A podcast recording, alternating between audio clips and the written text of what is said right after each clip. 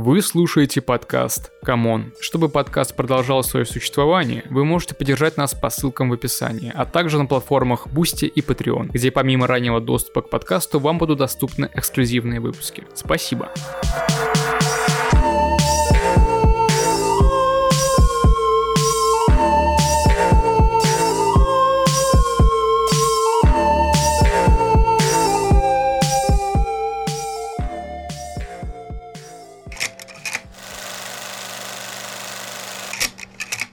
Всем привет! Это подкаст «Камон». Первый официальный выпуск подкаста «Камон». С вами мы, я Артем Камальдинов, Никита Трофимов и эксперт в области всего на свете Кирилл Волков. Здравствуйте. Здравствуйте, здравствуйте, здравствуйте, Артем, здравствуйте, Кирилл. Здравствуйте все. Этот выпуск, э, значит, будет приурочен к Оскару 2023 года. И мы начинаем с обсуждения номинации «Лучший грим и прически». Первый фильм, значит, а, «Черная пантера. Ваканда навеки». Что думаете? А он победил? Прекрасно. Я не знаю, по-моему, Да, там... да, он взял статуэтку за лучшие костюмы, по-моему.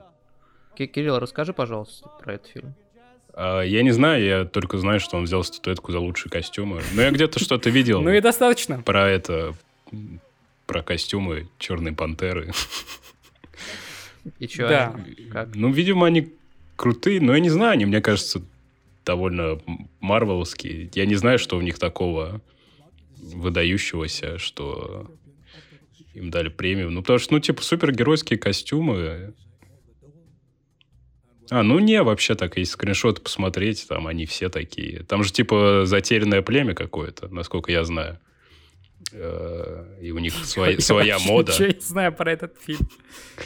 Э, Ну, я знаю, что Черная Пантера — это э, Ваканда, это где-то в Африке, потаенное племя, которое развивалось параллельно с нашей цивилизацией, но оно использует другие технологии. И у них там своя мода. Ну вот, видимо, за то, что они Это изобрели, своя мода.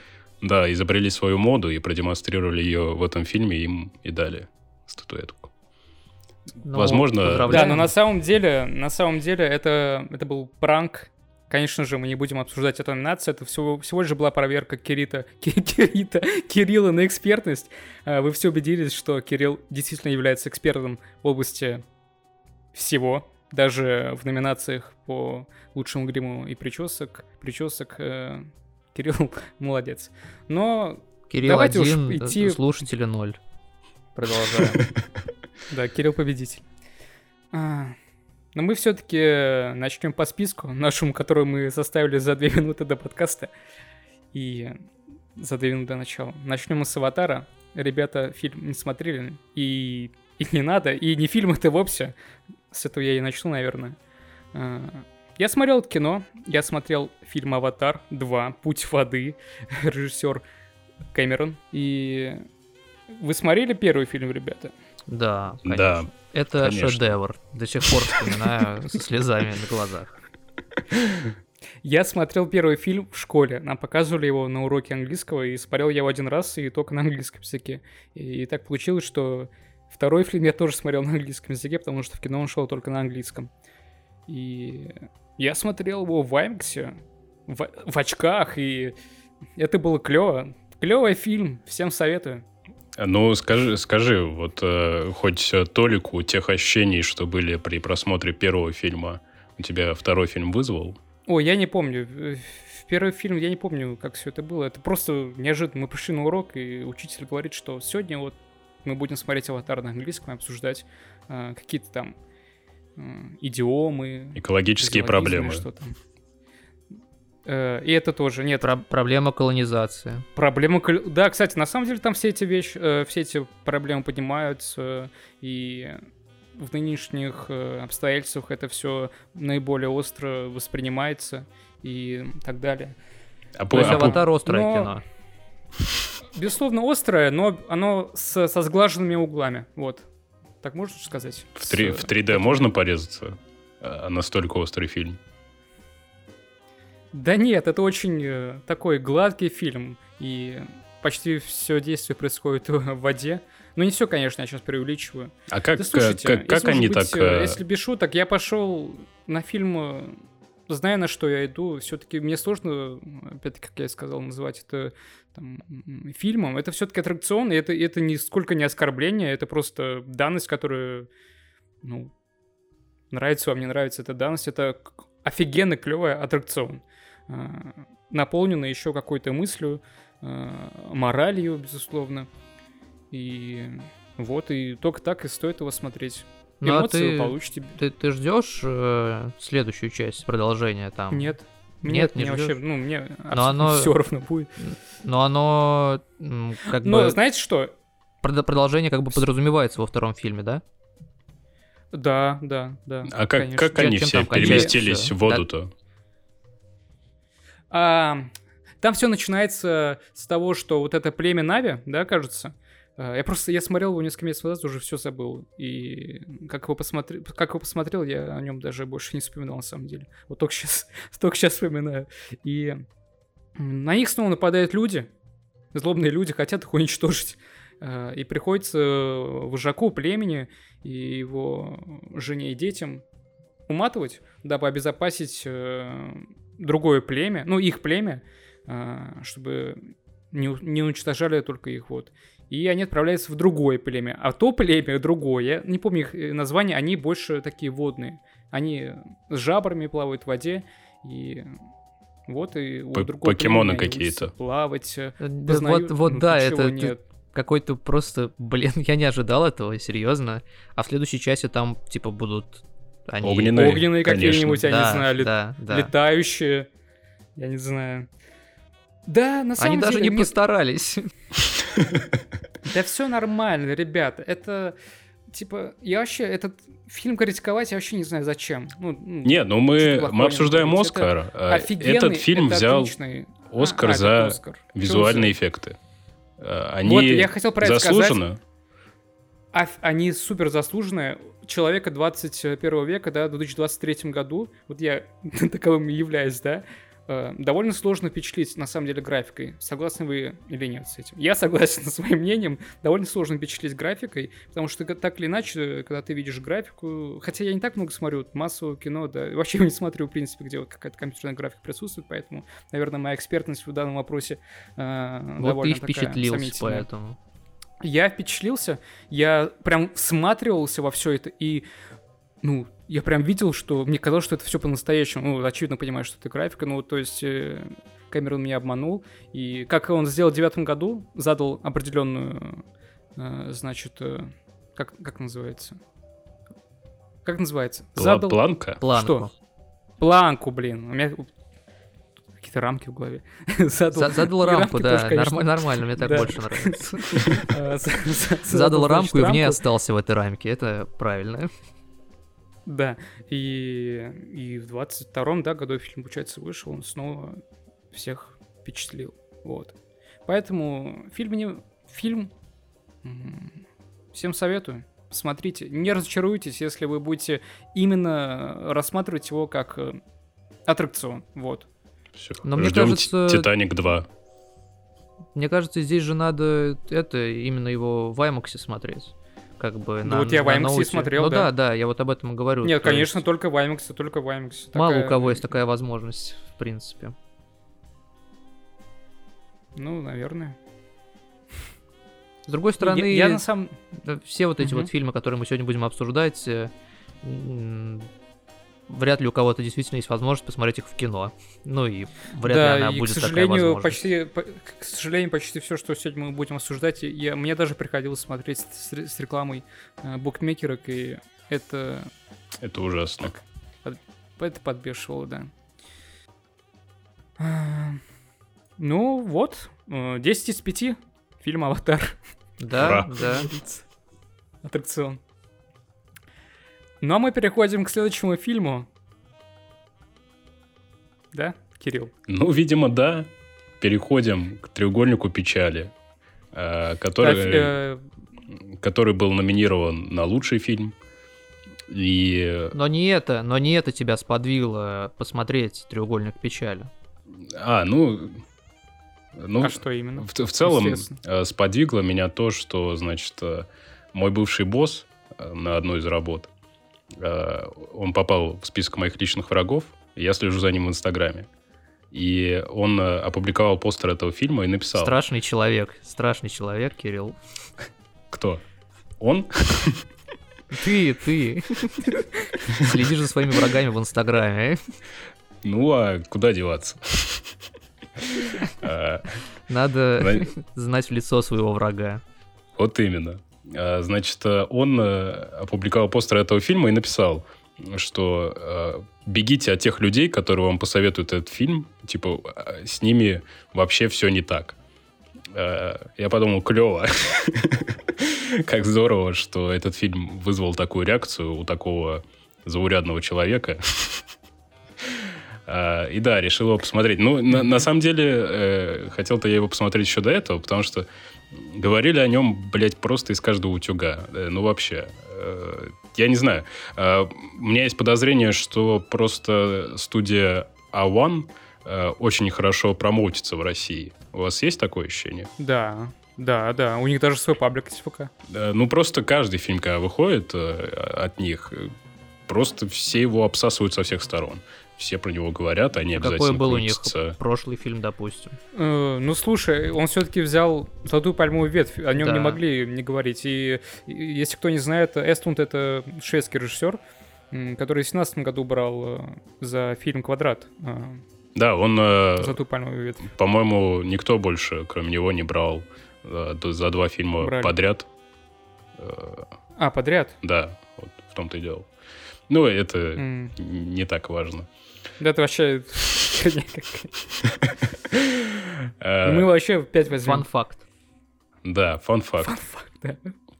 Ну, что я хочу Вы сказать. пришли сюда за контентом, вот контент. Ешьте, ешьте контент. Два, два фильма подряд у него взяли золотую пальмовую ветвь. Вот так вот. Никто больше так не делал. Ой, я помню, как ему Линч, э, Линч ему аплодировал в 2017 году. Э, Эссен что-то там прям чуть ли не визжал от радости на премии. И показывали лицо Линча в этот момент. И Линч тоже такой от радости хлопает ладоши. Это было очень смешно. Ну, везде, где Линч, сразу смешно. Ну, Ну, да. В хорошем смысле. В хорошем смысле. В приятном. Продолжай, Кирилл. Прости, что мы тебя вот так Да, прости, Кирилл. Да, что я хочу сказать про фильм. «Треугольник печали». Да, Кирилл, еще раз прости, пожалуйста, что мы тебя перебили. Все больше не будем. Ничего страшного. С, с фильмом-то, Кирилл. Да фильм отстой. Как, как, как называется, говоришь? Треугольник печали.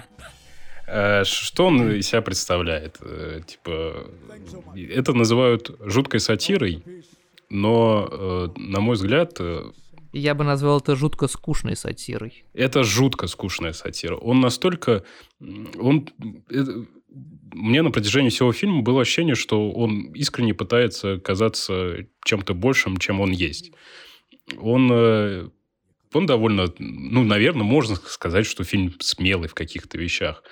Э, И вообще... В каких, например? Например, да. Интересно. Мы хотим примеров.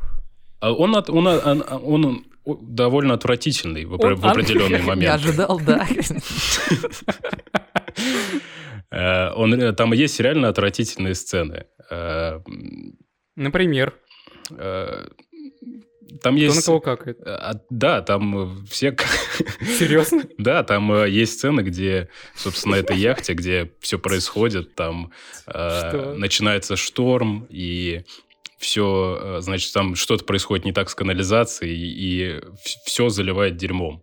А до этого, э, значит, Видишь, как я, как я попал. богачи, которые присутствовали на капитанском ужине, э, из-за того, что капитан забухал и решил устроить капитанский ужин в день, когда яхта проходит через штормовую область, значит, все, поев шикарных дорогущих блюд, все начинают блевать, э, потом начинают идти в туалеты. В туалетах они, значит, э, и блюют, и э, срут. Потом начинается шторм, Мгм. все это колбасится, и э, Так, э, реально фильм показывает, э, ну, то есть, как люди, измазанные в дерьме и блевоте, пытаются там поймать ну, равновесие. Понятно, да, да. Кто был э, в комиссии фестиваля? Сейчас я посмотрю. В комиссии как, какого фестиваля? Ну, в Канах. А, ну, то есть, э, Так. и А фильм... почему, по- Кирилл, про- прости, почему Да. капитан решил в шторм Винсан идти? Линдон. Потому что он А, и- забухал. А, Потому что он э, унылый А. американский марксист, капитан... к- который выходит э, на капитанский ужин с э, орденом Красной Звезды, непонятно откуда у него взявшимся, а, встречает э, богатого... Купил на eBay. Вероятно, да. Непонятно, зачем он прицепил его к, своему капитанскому э, наряду. Э, он встречает э, русского, э, русского богача, который, типа, вот, э, рожденный в Советском Союзе капиталист, встречает американского э, коммуниста. И вот они там пиздят, э, и все идет по пизде. Типа, корабль терпит крушение. Жа- Жаба гадюку. Да. Э, Он, типа, состоит из нескольких частей, и в каждой части там понимать... Вообще, э, ощущение, что, типа, качество этого фильма многие оценивают по количеству поднятых каких-то социальных проблем. Их там прям реально дохерища. И равноправие полов, и социальное равноправие, гендерное, э, и э, Ну так может в этом и ра- суть, ну расовые темы. типа Ну, то есть, э, не... в э, этой вакханалии Ну, э, этого канала ни к чему не приводит. Проблема поднимается ну, просто в каждой сцене. А к чему это в итоге выходит? Ну, типа, концовка там...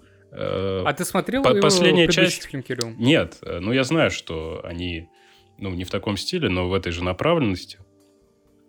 Я знаю, что там был, по-моему, квадрат, квадрат был очень хорош. и он... Да, квадрат был хорош. И он, А, он был серьезным. Ну, то есть там была, насколько я помню, он был ироничным. Ну, типа, такая холодная ирония в нем Там не- была. не- некоторые сцены я прям до сих пор помню. До сих пор помню некоторые сцены. Прям так хорошо. Самое запоминающееся, когда он... Ладно, нет, не буду, не хочу. Хотя наш подкаст Кабон, что хотим, то и говорим, у нас полная свобода слова, да? Давай, М. руби. Да нет, я не, там ничего такого нет. Просто вспомнил сцену, как э, он с какой-то журналисткой там американской э, спит и э, он кончил в гондон, и она говорит ему, что она уберет, выкинет гондон. Он такой, я не отдам тебе свой гондон. Он, какой-то- он, он кто там, известный режиссер, да? Он известный... Блин, мне казалось, это было в другом фильме. Нет, нет, это было там, это было там, и она в итоге берет... э, То есть это такая тупая сцена, но это, он сделал это очень хорошо. Это, Э, это было еще в каком-то фильме, точно. Там был, по-моему, баскетболист. Коби Брайант.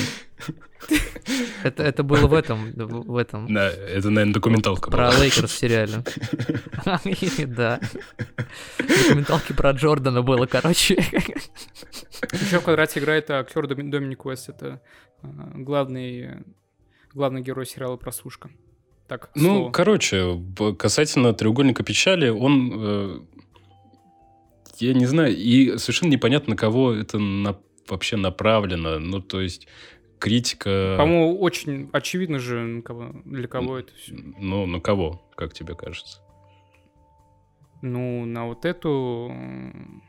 Вот эту... Европейских интеллектуалов. Ну, я хотел как-то погрубее, ну окей. Ну, я не да, знаю. Для, них, ну, э, для Винсана Линдона, для я- председателя жюри. Если европейские интеллектуалы настолько оторваны э, от... Это ж в э, кавычках, в кавычках. Ну, да. Ну, понятно, нет, так и я говорю в кавычках, но я искренне не понимаю вообще в целом, для кого этот фильм, потому что м, я не понимаю, кого он может зацепить на самом деле. Ну, то есть, э, да, сатира, да, поднимаются какие-то проблемы, но они ни к чему не приводят. Ну, вообще- А, а заканчивается фильм как «Паразиты».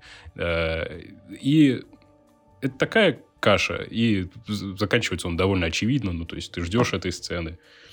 Я, я, правда, я с трудом досмотрел. э, Я не помню уже, на каком фильме раньше я столько раз э, думал прекратить просмотр, как на этом. Ну, Ну, вот. вообще, это очень же, ну, сложный жанр. Не знаю, можно ли назвать это жанром, но такое прям социальное кино не в том смысле, в, в котором обычно этот термин э, употребляется. Я думаю, какой другой, более точный термин для этого. Э, как это правильно сказать? Социологическое, наверное, кино. Когда э, проходит э, вот э, между каким-то социальным экспериментом именно э, вот там вот фильм идет в, в, этой, в этой плоскости. И здесь можно вспомнить сразу, что Ханеке, э, который э, все-таки не скатывался именно, когда смотришь его фильмы, не воспринимаешь их как какой-то социальный эксперимент или еще как что, что-либо. Это цельное произведение всегда, и э, там чувствуется именно...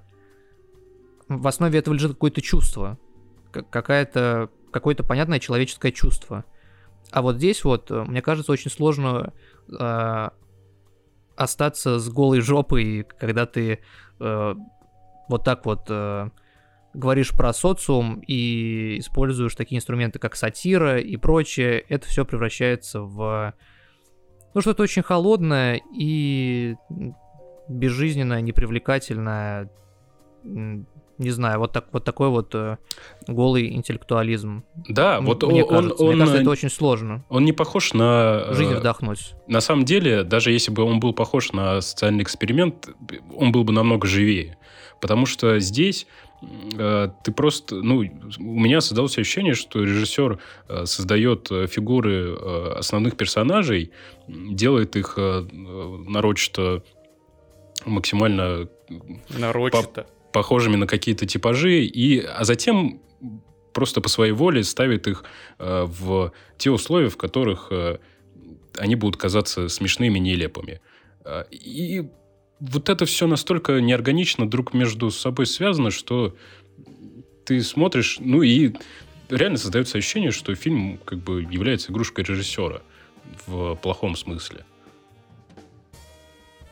Это э, лично мое мнение. Его надо было снимать, наверное, как э, «Не грози Южному Централу» для э, европейского зрителя. Вот так вот. Чтобы это смешно было просто. Понимаешь? Ну да, да. Ну, ну типа... Так, как, как такую пародию на подобный фильм. Не знаю. И надо, надо это... Снять такое кино. Есть такие фильмы вообще? Которые бы пародировали именно... Ну, по-взрослому, в смысле, пародировали подобные европейские картины. Я вот не особо могу припомнить. Мне кажется, Ну, что-то тоже. вообще э, далеко друг от друга находящиеся. Запишем, запишем. Что запишем? Куда запишем? Надо никуда запишем. Я, я что-то подумал про э, или как то Нью-Йорк, Нью-Йорк, но это вообще, по-моему, не то. И... И... Что-то из Гадара. Кажется, мы все умрем. А нет, это не этот фильм. Нет. Не Ну вот воспринимайте мои... вспомнить. Да, мои примеры всерьез, потому что я все-таки не смотрел «Треугольник печали», поэтому я не имею полного представления о том, с чем сравнивать. Да, по, короче, э, подводя итоги, э, «Треугольник» не взял никаких номинаций. Э, В целом это заслуженно, на мой Наград. взгляд. Э, Да, наград. Э, Ну, нет, ты правильно сказал, на самом деле, тоже. э, Не суть. Но он как бы все равно, э, ну, это, наверное, можно назвать авторским кино.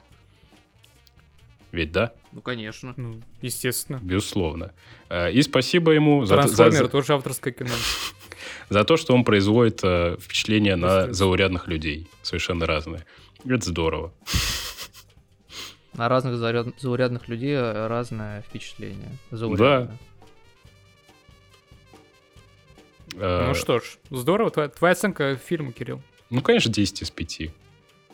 Ну, Потрясающе. слава богу, что Потрясающе. воздух сотрясаем. Зачем вообще подкаст написать? Давайте просто название фильма и оценку. Да, это отлично. Но мы так не поступим. Я так думаю, мы не, так не поступим со следующим 10 из фильмом. 5. Все, едем дальше, едем дальше. А дальше у нас все везде и А сразу. Слушай, ладно, ну все, пошутили, хватит. Э, Сейчас мы переходим от э, такого зарядного фильма, от незаурядного Кирилла, мы переходим к фильму Ежа Ска- Скалимовск- Скалимовского, сорян, брат, э, хотя какой-то мне брат, ты уже старый. Ну, все мы братья так или иначе. Хотя нет, не все, конечно. Ладно. Э, фильм «Я». Что вы знали вообще про Ежи Скаль- Склимовского, кроме того, что он играл в «Мстителях» когда-то? Он играл в «Мстителях». Да, я в Википедии это прочел. Да, я тоже увидел на кинопоиске. В лучших его фильмах «Мстители». Это... Это о многом говорит. Почему он снял Слушай. такое говно? Но я знал, что он работал над сценарием «Ножа в воде». Вот, вот что я знал. И, в принципе, э, на этом, на этом все. Хотя, ну, у него богатая, как бы, и фильмография, и в целом жизнь насыщенная. Но это уже я постфактум все в основном узнал. М, Я, честно говоря, до того, как э, мы все посмотрели фильм вместе в одной комнате, в одной узкой комнате мы смотрели этот фильм, а, мне казалось, не знаю, кто режиссер, что это кто-то молодой. Даже во время просмотра я, кажется, я не знал еще во время просмотра, кто режиссер. И мне казалось, что это вполне такая...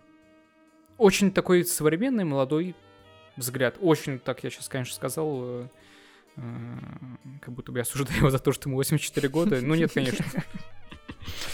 Но я думаю, надо немного Нет, ну рассказать я про вообще, фильм. Я вообще сталкивался с отзывом, с одним ужасным отзывом я столкнулся. Там можно его прям цитировать. Но там э, завершался он тем, что э, типа сраному польскому деду надо запретить снимать э, кино. Вот, вот так вот он кончался.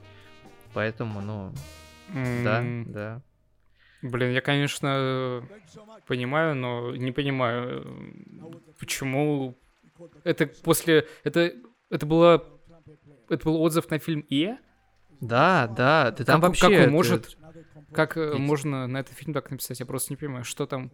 Да я вообще не понимаю, на это любой что, фильм как можно так написать. написал? Я не понимаю. Типа, Возможно, Такой фанат какой-то. Не, это был, это был вообще обзор фи- всех фильмов, которые номинировались на Оскар, и, ну, человек посмотрел все эти фильмы и э, написал что-то вроде рецензии на каждый из этот фильм. М, При этом вот э, был, э, ну, он там просто его с говном смешал. Абсолютно не аргументируя это никак. Э, Он назвал режиссера там торговцем скорбью и еще всякое такое, то, что вот э, нас э, заставляют отказаться от мяса. Короче, вообще вещи, не связанные с фильмом, он там описал. Я не знаю, как можно было до этого додуматься. Но, Ну, видимо, нет, настолько... всё, понятно, да. Да, там, короче, иногда просто забываешь, насколько люди больше ценят свое собственное мнение, чем э, какое-то произведение. Насколько они себя выше ставят э, э, существующих каких-то в мире вещей, типа там книг или музыки или еще чего, что Мгм. позволяют, в принципе, себе так высказываться, и пускай даже тебя никто, никто не читает, но все равно ты ничего хорошего не сделал вот такими вот вещами. Ну ладно, это так, отступление. Да, ну давайте в э, быстрое описание фильма. Серый ослик Ия встречает на своем жизненном пути хороших и плохих людей, испытывает радость и боль, приходит э, через колесо фортуны, случайно, блин, не, не хочу даже это читать. Ладно, все. Снова описание на кинопоиске, которое разочаровывает просто. Да. Ну, что ж мы никак... Ну, Потому фильмы... что бог- богатое кино, богатое кино, сложно к нему подступиться, можно подступиться с огромного количества сторон к нему. Ну, давай И- попробуем с этой. Фильмы, конечно, э, сразу... Ну, если ты его еще не посмотрел, тебе сразу э, кажется, что тебе будет напоминать э, на удачу Бальтазара Брессона. Потому что и, и тема в, в какой-то степени э, схожа, и в главный герой осел, и плюс-минус э, заканчивается фильм. э, также и также через э, трудности проходит э, главный Ты также, можно при сказать, этом- начинается во многом. да, Ну, конечно, да, это так же начинается, конечно, да. Но при этом я все-таки считаю, что фильм ну, совсем не похож на Бальтазара. Это... И это хорошо. Не, ну эстетически он, конечно, не похож.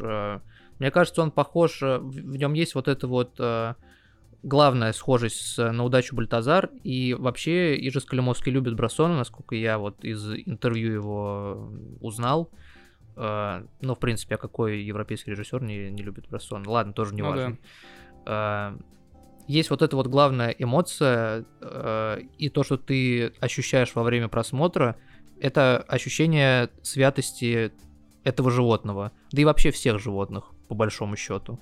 Вот это вот есть такое чувство, как мне кажется. Это какая-то кротость и нежность, и вот это вот все, э, оно перекочевывает э, из фильма Брассона, и, это какая-то библейская нежность на самом деле. Вот она у Скалимовского также ощущается, как и у Брассона, и, на мой взгляд, это главное сходство этих фильмов. Угу. А... Ну, и если снова говорить о том же Брессоне и о различиях, что мне, что мне не понравилось, э, а, да, скорее мне это не понравилось. Мне это как-то... Э, это меня отталкивало от фильма, но ненадолго. Это первые 9 минут фильма. Да, это все интересно, здорово, понятно, но все же это очень напоминало клип. Очень длинный клип.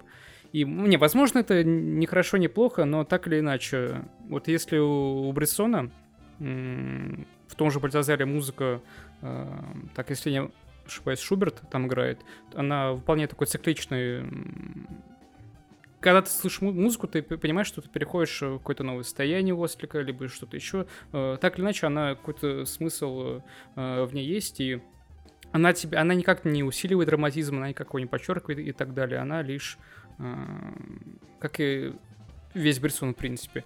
Но в этом фильме вот первые 10 минут Э, с точки зрения визуала, конечно, это впечатляет, э, это интересно. И дальше, после девятой минуты, там, дальше все мои сомнения и все мои претензии, которые я сейчас озвучиваю, они уже э, рассыпаются, я понимаю, для чего это и, и почему сделано. Но так или иначе я про это все-таки говорю. Мне, мне смутила музыка, значит, Павла Макитана, это композитор.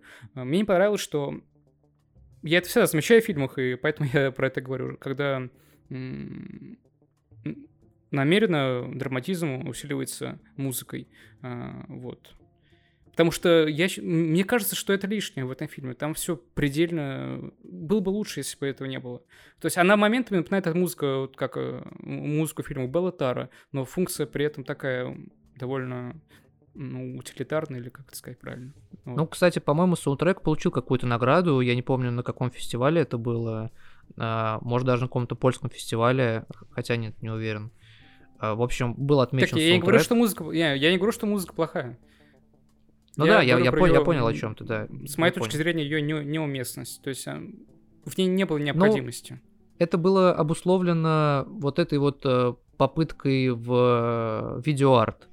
Если бы да. этой попытки не было, то, ну, то есть, э, я, в принципе, ну, я смотрел этот фильм в домашнем кинотеатре, и поэтому э, когда смотришь вот в таких условиях, ты как бы сразу с лета погружаешься в кино после титров. У тебя просто выбора не остается. И я с тобой как бы согласен относительно музыки и таких вот э, примитивных э, манипуляциях с помощью музыки. Это как бы, ну, это реально примитивно и это что-то на уровне корейских дарам получается, а не кинематографа. А, но вот здесь у меня не было такого ощущения. Не знаю, возможно, потому что это как-то сразу... Э, это не воспринималось как кино, безусловно. Это не воспринималось как кино, это воспринималось как какой-то видеоарт. И сразу было и шумно, и красочно, и все мигало. И это как раз-таки не то, что ты ожидаешь увидеть, когда ты приходишь э, с бэкграундом от э, Брессона к этому фильму. И это, да. наоборот, меня как-то покорило. Ну, и меня, вот я, я, я, я про это тоже сказал, что это и хорошо, что в этом плане он э, не пошел по пути Брессона, вот именно в этом плане. Потому что я часто вижу, что... Э, ну ладно, нет, хотя скажу про это тоже, что ведь все хотят подражать Брессону. Ну, окей, не все, но так ли большая... Мы хотим. Э, ну, ну да. А, большая масса все-таки режиссеров э, любит Брессона. Я вот не скрываю, что это чем мой любимейший режиссер, в принципе. А, но когда ты видишь нарочитое вот это подражание ему, это... Я вспоминаю фильм м, Пола Шрёдера. Вы знаете Пола Шрёдера, у него, он больше, наверное, известен, ну, мне лично он был известен как теоретик кино, там его э, книги о Отзу, о Брессоне, о Тодор Дрейере, про, ну, про трансценден- трансцендентальный стиль э, в кино. Ты, по-моему, с тобой даже обсуждали эту книжку как-то раз. Да, да. И... Но как режиссер, вот его последний фильм, который выходил вместе с Этаном, Итаном Хоуком, э, забыл название, то он что-то с, пас- э, с пас- пастырем. Пастырь. э, Это такое отвратительное пастыря, кино просто. Это, э, такое. да, Дневник пастыря это такая мерзость просто. Хотя и он тоже, по и на Оскар, по-моему, номинировался, и на все это, ну, как иначе. Но это такая мерзость, это такой плевок. Я уверен, что он это делал с уважением большой и с любовью к Брессону, но так все. И не только Брессону, там и Тарковский там есть, там все есть. Там. И Бергман просто напихал всех, всех воедино, всех просто э, в один фильм и сделал из этого какое-то уродство. А, Да-да-да. А, И поэтому и я это очень часто замечаю у режиссеров, ну, вот такого авторского кино. Когда я это замечаю, мне это больше отталкивает. А вот именно, долго мы, конечно, про это говорим, но вот именно э, Вия, э, это меня очень порадовало и захватило, на самом деле, конечно. Кирилл, ты что скажешь про Ио? Э, Я буду лаконичен. Э, Мне фильм показался очень поэтичным и э, очень по-хорошему сатиричным. Ну, то есть это... Сатира, сатира слова дня. Вот, вот это хорошая Хорошо, сатира. что- Да. Не треугольник Ну, я, кстати, не согласен, что это хорошая сатира. У меня и еще некоторые моменты прям... А где там сатира? Я там сатиру не увидел в целом. Да, Э, Да, та- там, я- там я- скорее критика, там прямая критика. Я не знаю, я э, могу сказать, что э, он сатиричен, он, он, он не сатиричен, но он может показаться сатиричным вот э, за счет э, той как раз-таки божественности и за счет э, людей рядом с этой божественностью. Ну, то есть они все выглядят Ну, ужасно... Некий, гра- Ну, это некий не гротеск. Гра- гротеск. Это персонажи, они гротескны кажутся как раз-таки из-за вот этой вот дистанции, благодаря которой достигается взглядом ослика. И, ну да, возможно, с этой точки зрения это можно назвать сатирой, но сатира это что-то все-таки такое выверенное, а и у нее есть цель. А у гротеска, как мне кажется, нет такой прямой цели. Да, ну, я понимаю, но это это можно вот... углубиться. Да, это чисто мои ощущения вот после просмотра. Ну, то есть э, я поймал себя на мысли потом, насколько насколько все это нелепым казалось рядом с чем-то настоящим. Мгм. С истинной трагедией. Кстати, от- кстати, я сейчас смотрю, я сейчас смотрю на постер фильма, и он красный. Полностью красный, и Ио красный. И если вы помните, а, как правило, нам показывают... Ну, не как правило, но очень часто в фильме... Я вот это не понимаю, это то ли это взгляд осла на мир, то ли что. Все в красном. Это, это нечто большее, мне кажется. Ну, то есть, э, Это облик- я облекая это в решил слова, уточнить. мы... э, Да, да. Я решил уточнить, мне стало интересно, а в чем прикол? Ну, я, я, я подумал, что, наверное, прикол э, именно э, в зрении ослов. Правда, про ослов не нашел, нашел про лошадей. Оказывается, лошади не видят красный цвет. Вот. Они видят э, оттенки зеленого и синего, но красный не видят. Но, Но здесь- а, из логики фильма, исходя, а, Ио видит все в красном, как раз-таки, Да. из главного противопоставления. Ну, не главного противопоставления, одного из пр- противопоставлений. Да, Ну да. Еще, еще, конечно, я, я сейчас понял, что...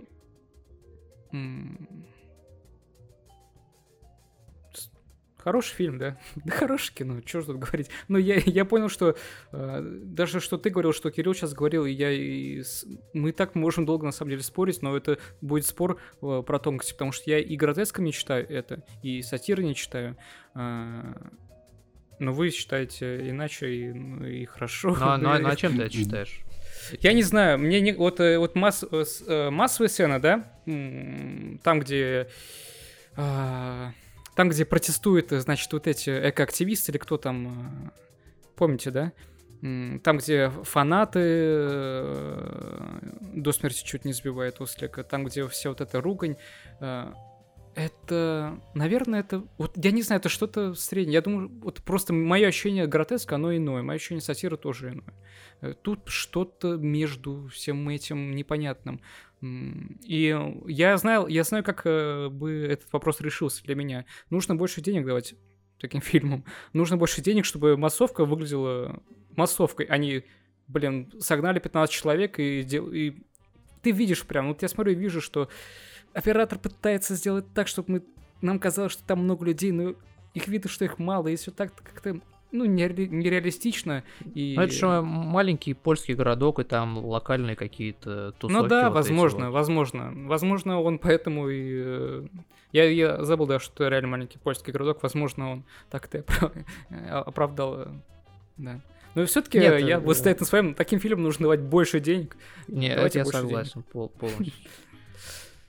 Uh, mm-hmm. На самом деле гротеск тоже грубое слово, как и сатира для этого. И вот этот вот момент я это почувствовал. Uh, вообще фильм очень богатый uh, образами и тем, что он в себя вобрал, вплоть от древнегреческих мифов и какой-то да. структуры до как мне кажется, чехословацкой волны. Потому mm-hmm. что местами прям нотки ее, ты даже не нотки, а прям... Нет, там э... прям я думаю, там прям он специально это сделал, чтобы мы... Ну, то, что специально, но это прям видно, очевидно. Да, и вот то, что, как мне кажется, мы называем э, гротеском или сатирой, это вот оттуда. Потому mm-hmm. что э, я почувствовал это на моменте, когда ленточку резал э, кто там, мэр, не мэр. ножницами. Да-да-да, гигантскими ножницами, а потом они пиво там пили. Э, это тоже все сделано с любовью. Э, я вспомнил э, фильм, по-моему, Иржи Менцеля э, «Капризное лето». Я его, вот, я его вспомнил на самом деле mm-hmm. раньше, потому что да, да, да, да. циркачка была.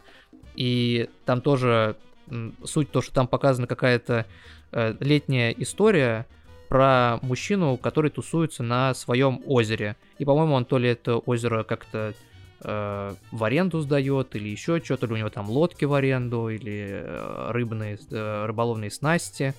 Вот. А рядом с этим озером в деревушке расположились э, циркачи. И вот они все ходят смотреть на девушку, которая ходит по канату и делает там всякие номера, и тоже там, по-моему, меняется какая как-то цветовая гамма, и вот это вот все. И как будто бы вот это вот, э, как вначале появляется и начинает тянуться. И потом ты в целом постоянно оборачиваешься на э, новую чехословацкую волну и вспоминаешь там и жемчужину, вот на жемчужину на дне это тоже похоже с их какими-то такими, м- словно это все в воде и размыто, пленку будто бы опустили Слушай, в воду да. и изображение поплыло прям вот э, ощущается. И э, я уверен, ну, конечно, это так. конечно, режиссер вобрал в себя все это, и он это по-своему использовал. Он не просто там сплагиатил какие-то вещи, он это все переработал внутри себя. И поэтому какое-то прям невероятное уважение к этому режиссеру, к его внутренней работе, какую он может провести. Да, за это мой респект. Э, и здесь, конечно, да, здесь все-таки вот это принципиальное отличие от того же Шрёдера. А, при всем мое уважение к Шрёдеру как теоретику и так далее, но как режиссеру, особенно последнего фильма, нет. А, да. Да, да, вообще, фильм, конечно, очень многие фильмы напоминает, очень многие, очень многих режиссеров и так далее. Того же Райгадеса даже. Ну да, кстати. Ну, операторская работа местами например. Да.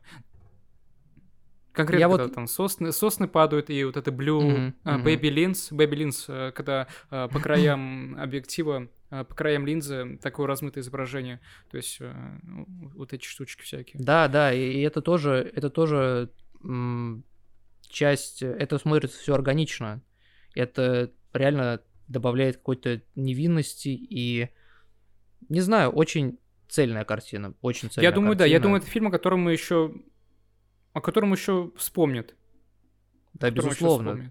Да. Безусловно. Э, и э, что еще Но при этом, сказать? знаешь, я, я его да. все равно, я его э, еще сложно его. Да, ну вот мы уже сказали же, просто все-таки претензии какие, не то что претензии, но вот эти минусы э, тоже у меня с головы не уходят, но я их уже, в принципе, озвучил. Но вот если вспоминать ту же сцену с Изабель Юпер, кстати, там играет Изабель Юпер, очень... Вот, да, я к этому тоже сейчас хотел подойти. Э, Мне какое-то отторжение от этой сцены было, как-то мне вообще что... Ну, не знаю, мне... она такая скучная мне показалась. И... В, в целом, э, непо- непонятно появление Изабель Юпер, и в таком фильме, мне кажется, ну, зачем смещать акцент с Ослика? Как бы, понятное дело, что Изабель Юпер просто потому, что она суперзвезда, и... И она снимается, и у Хон Сан Су она снималась в нескольких фильмах. Она любит сниматься у хороших и не очень известных режиссеров, как... хотя Хон Сан Су известный режиссер. и непонятно, почему она там. Мне, мне реально это не ясно, просто э, эстетически мне непонятно. А мне ясно, а мне ясно, очень даже ясно. Ну, вот, так. Е- Ежи Скалимовскому 84 года. Он чувствует, что скоро, скоро умрет, наверное. А, ну, то есть ему не так много осталось жить, например, да, как нам. Хотя кто его знает, что будет, да. Но... И он думает, хотя я не смотрел другие фильмы, не проверял, у него играли хорошие актеры, но вот он видит, что Изабель Юпер тоже стареет. И вот хочется, ну, хотелось бы напоследок снять с ней фильм. Я, я по-человечески, по-мужски понимаю. Я тоже, безусловно. Но в контексте фильма я все-таки эстетически это выглядит Ну очень да, странно, это- потому что фокус меняет э, вдруг в конце Ну да, фильма конечно. Сослика пере- перемещается на Изабель Юпер. Просто потому что она прекрасна сама по себе. Вот. Но в самой сцене, мне кажется, я тоже ее не понял, честно говоря. Э, Она показалась мне и, да, скучноватой, и э, хотелось бы какой-то... Ну, не то, что... Нет, не развитие этой сцены. Хотелось бы понять, э, Ну да, понять, конечно, для чего она. понять нити, которыми она связана с- в целом с фильмом, с историей фильма, как, он, как она туда вписана. И я этого не понял, но мне кажется, все-таки у этого есть какое-то объяснение. И, возможно, когда-нибудь, если я вернусь к этому фильму, а я, наверное, вернусь к нему когда-нибудь, я смогу как-то эту сцену понять и объяснить. Мне бы очень этого хотелось. И вот, э, мне кажется, э, важно в такие моменты вставать на сторону режиссера и... э, Ну, мы, безусловно, на его стороне. да, отпу- отпускать какие-то такие вещи, хотя, да, сама сцена, она, ну, непонятна, она для меня остается загадкой. Я не про эту сцену, я просто вспомнил. Но это опять к этим э, э, около сатирически гротескным э, сценам. И, короче, помните сцену, когда мужик освобождает... нет парня, а вот мужик освобождает ослика и кричит «Анархия!» Да, да, да. Это смешно, мне понравилась эта сцена. Кирилл одобряет такое. Да, да, да. Да. Не, на, на самом деле, бы сделал, э, да. мне очень понравилась сцена с дальнобойщиком. Э, И вот в этот момент... Ой, э, мне вообще... Мне вообще не понравилось. Я вообще... А, стоп. С дальноб... А, да, с дальнобойщиком мне тоже не понравилось. Ну, ну и вот в этот момент... э, Когда его просто убили, когда его зарезали... Да, ну, вся сцена, как бы... Вот весь блок с Просто ним. с- смотри, какой момент. Я, я сейчас почему-то я забыл полностью сцену. Я помню только концовку, что его э, чернокожий парень зарезал и на самом деле, да, понятно, это жестокость всего этого. И очень многие аспекты. И вообще, через Ослика, по сути, мы проходим через разные слои общества. И мы как-то об этом не сказали, там и, э, и через призму, значит, это глаз э, красного взгляда Ослика мы видим. И проблема... Мы вообще просто про это ничего не сказали практически, мне кажется. Ну, потому что для нас это, в принципе, не важно, как мне кажется, и Ну да, в конце да, да. фильма Ну, это становится понятно. а, да, ну просто скажем, что и разные вопросы социальные, политические э, и так далее поднимает Да, режиссер. это- У- да, успевает Ослик- еще Ослик и эти темы э, э, поднять, да.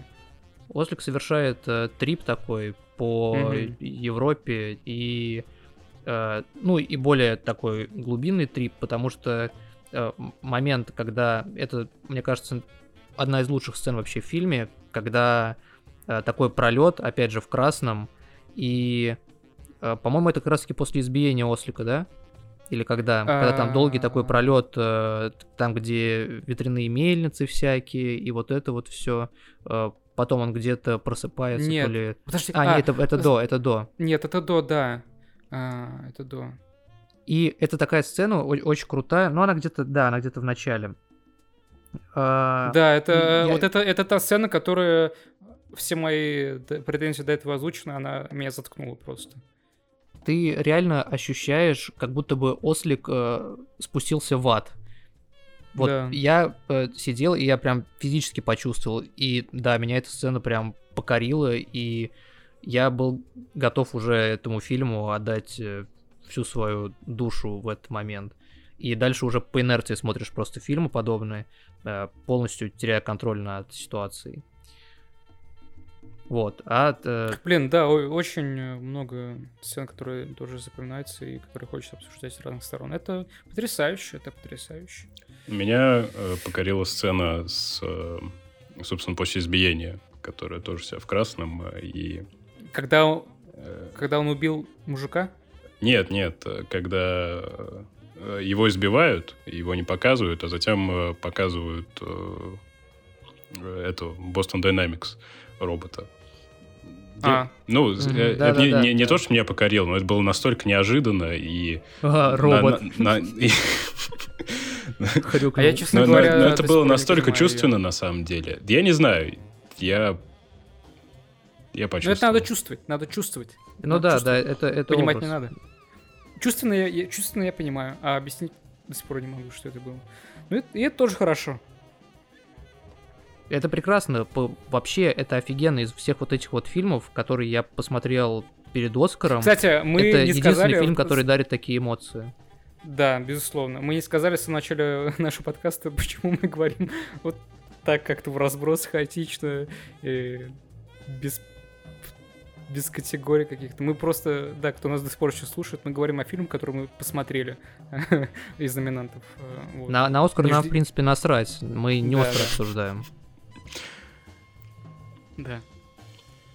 Ну, значит, э, ИА заслуженные 10 из 5. Да, да. 10 э, из 5. Хорошо. Так и быть. Пожалеем. Но я, я, я вообще, я готов про этот фильм бесконечно говорить.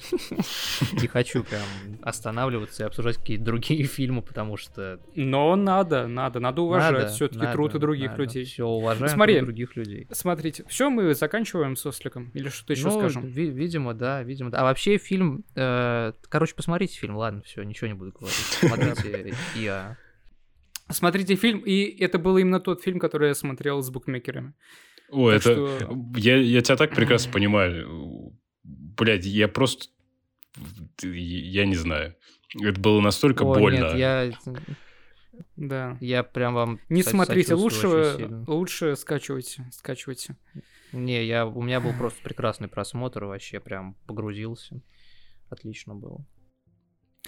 Ну что, если и я, как я сказал, это фильм, о котором точно и спустя 10 лет, и 20 э, о нем будут говорить, о нем будут вспоминать, а, то следующий фильм, я уверен, о, нем уже через полгода все забудут. Ну, плюс-минус, э, он уйдет из повестки. И на самом деле это неудивительно.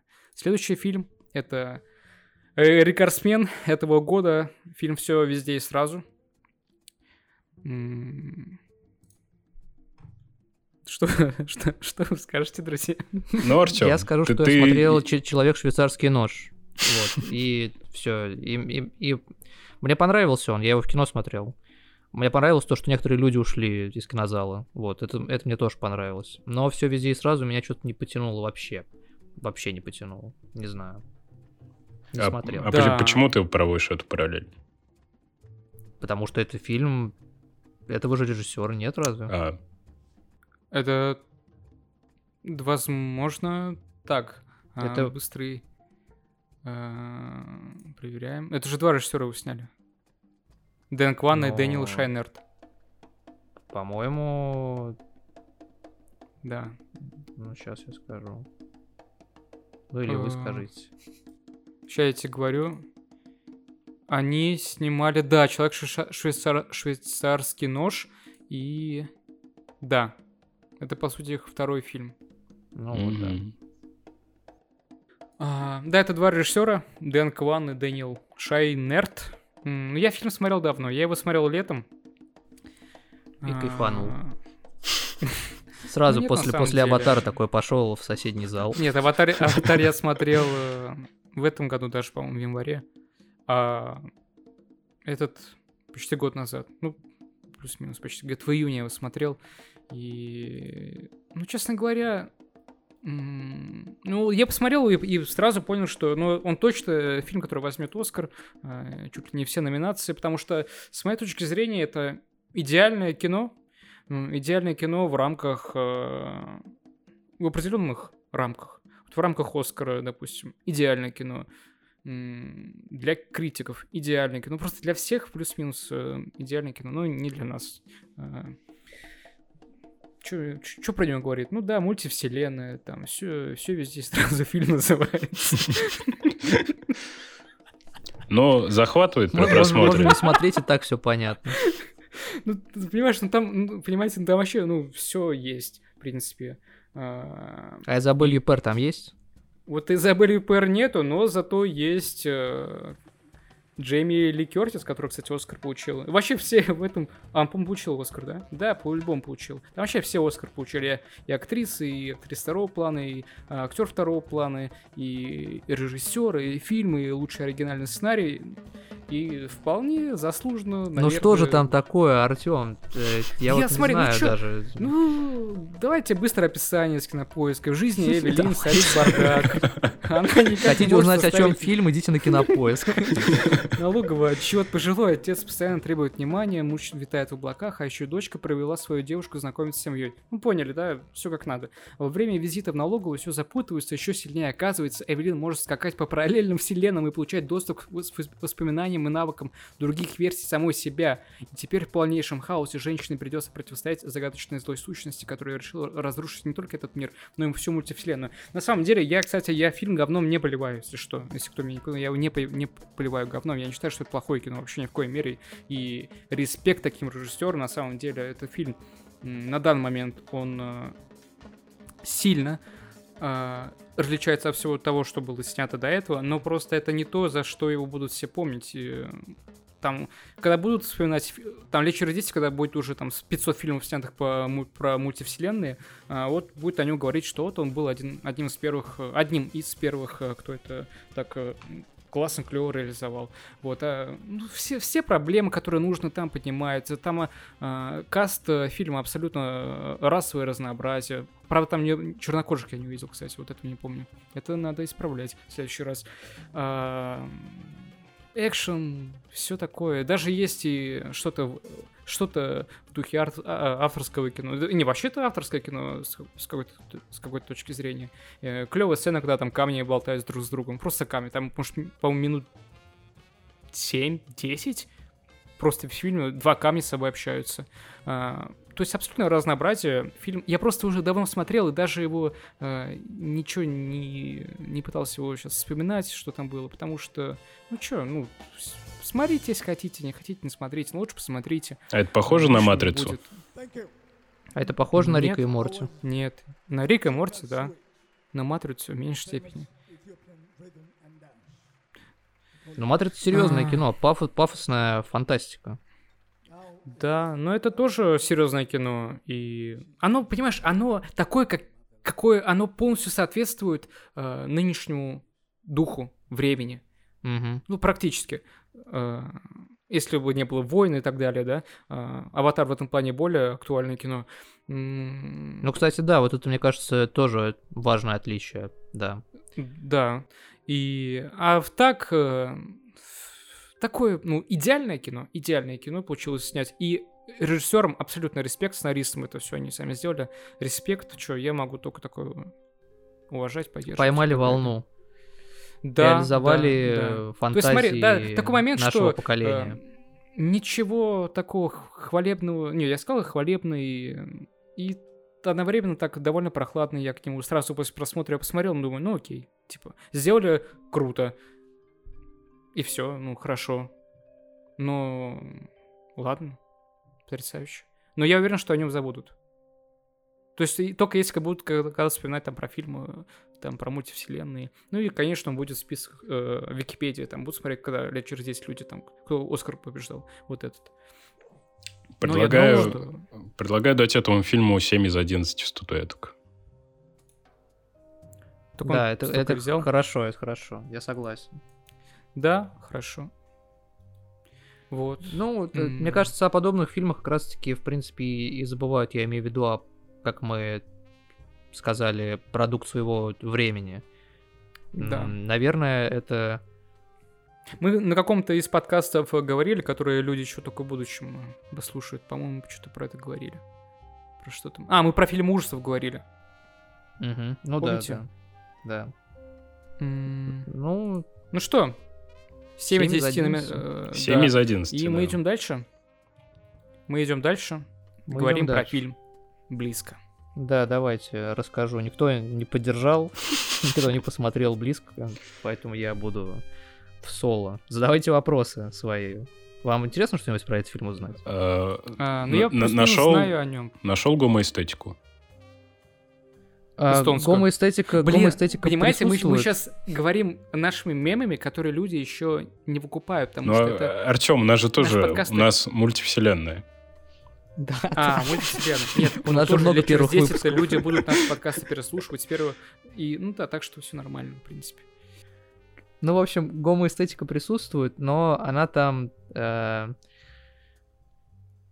ну, мне кажется, люди, которые остро реагируют на подобные вещи, на- назвали бы это гомоэстетикой, безусловно. А какой? И у нас я... уже у нас uh, уже будет э, значит, эстонская, ну, финская. Фла фламандская, как, фламандская гомоэстетика. Ух ты. Фламандская. Фламандская. Да, Блин, звучит очень интересно. А, звучит экзотично, как минимум, да, достойно. Есть, уже есть хочется посмотреть. от Дарденов э, в этом фильме? Все-таки они же нет, бельгийские нет, нет, мне не кажется. Мне не кажется, что есть. Ну и хорошо наверное? Э, не знаю.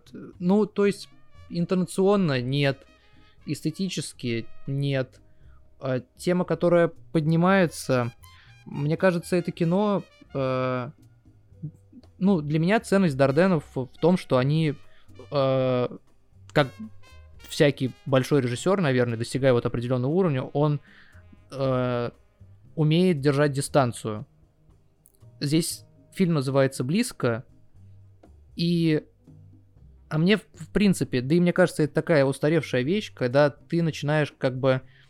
Э, тебя ставят в необходимость э, почувствовать себя на месте там героя или еще что-нибудь такое. Ну, в общем, ты действительно приближаешься к этому. Но ну, для меня важно в любом произведении э, иметь возможность отдалиться, чтобы посмотреть на этом в купе. И здесь, ну, нет, наверное, есть такая возможность, но режиссер, по-моему, это его дебют, и ни в коем случае нельзя обвинять его. А, ему в этом плане, мне кажется, есть в чем прибавлять.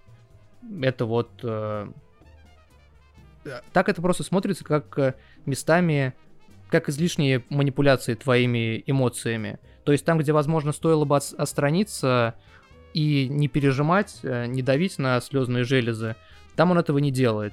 А было бы здорово, если бы он это сделал. При том, что режиссура мне вообще-то очень понравилась в этом фильме.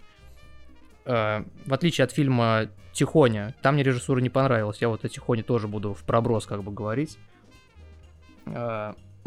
Э, да, в общем, близко Люкас Донт снял. Бельгийский режиссер. Э, про э, двух мальчиков, которые выходят из детства и вступают в э, отрочество. Они переходят в новую школу, они в одном классе. А мальчики лучшие друзья.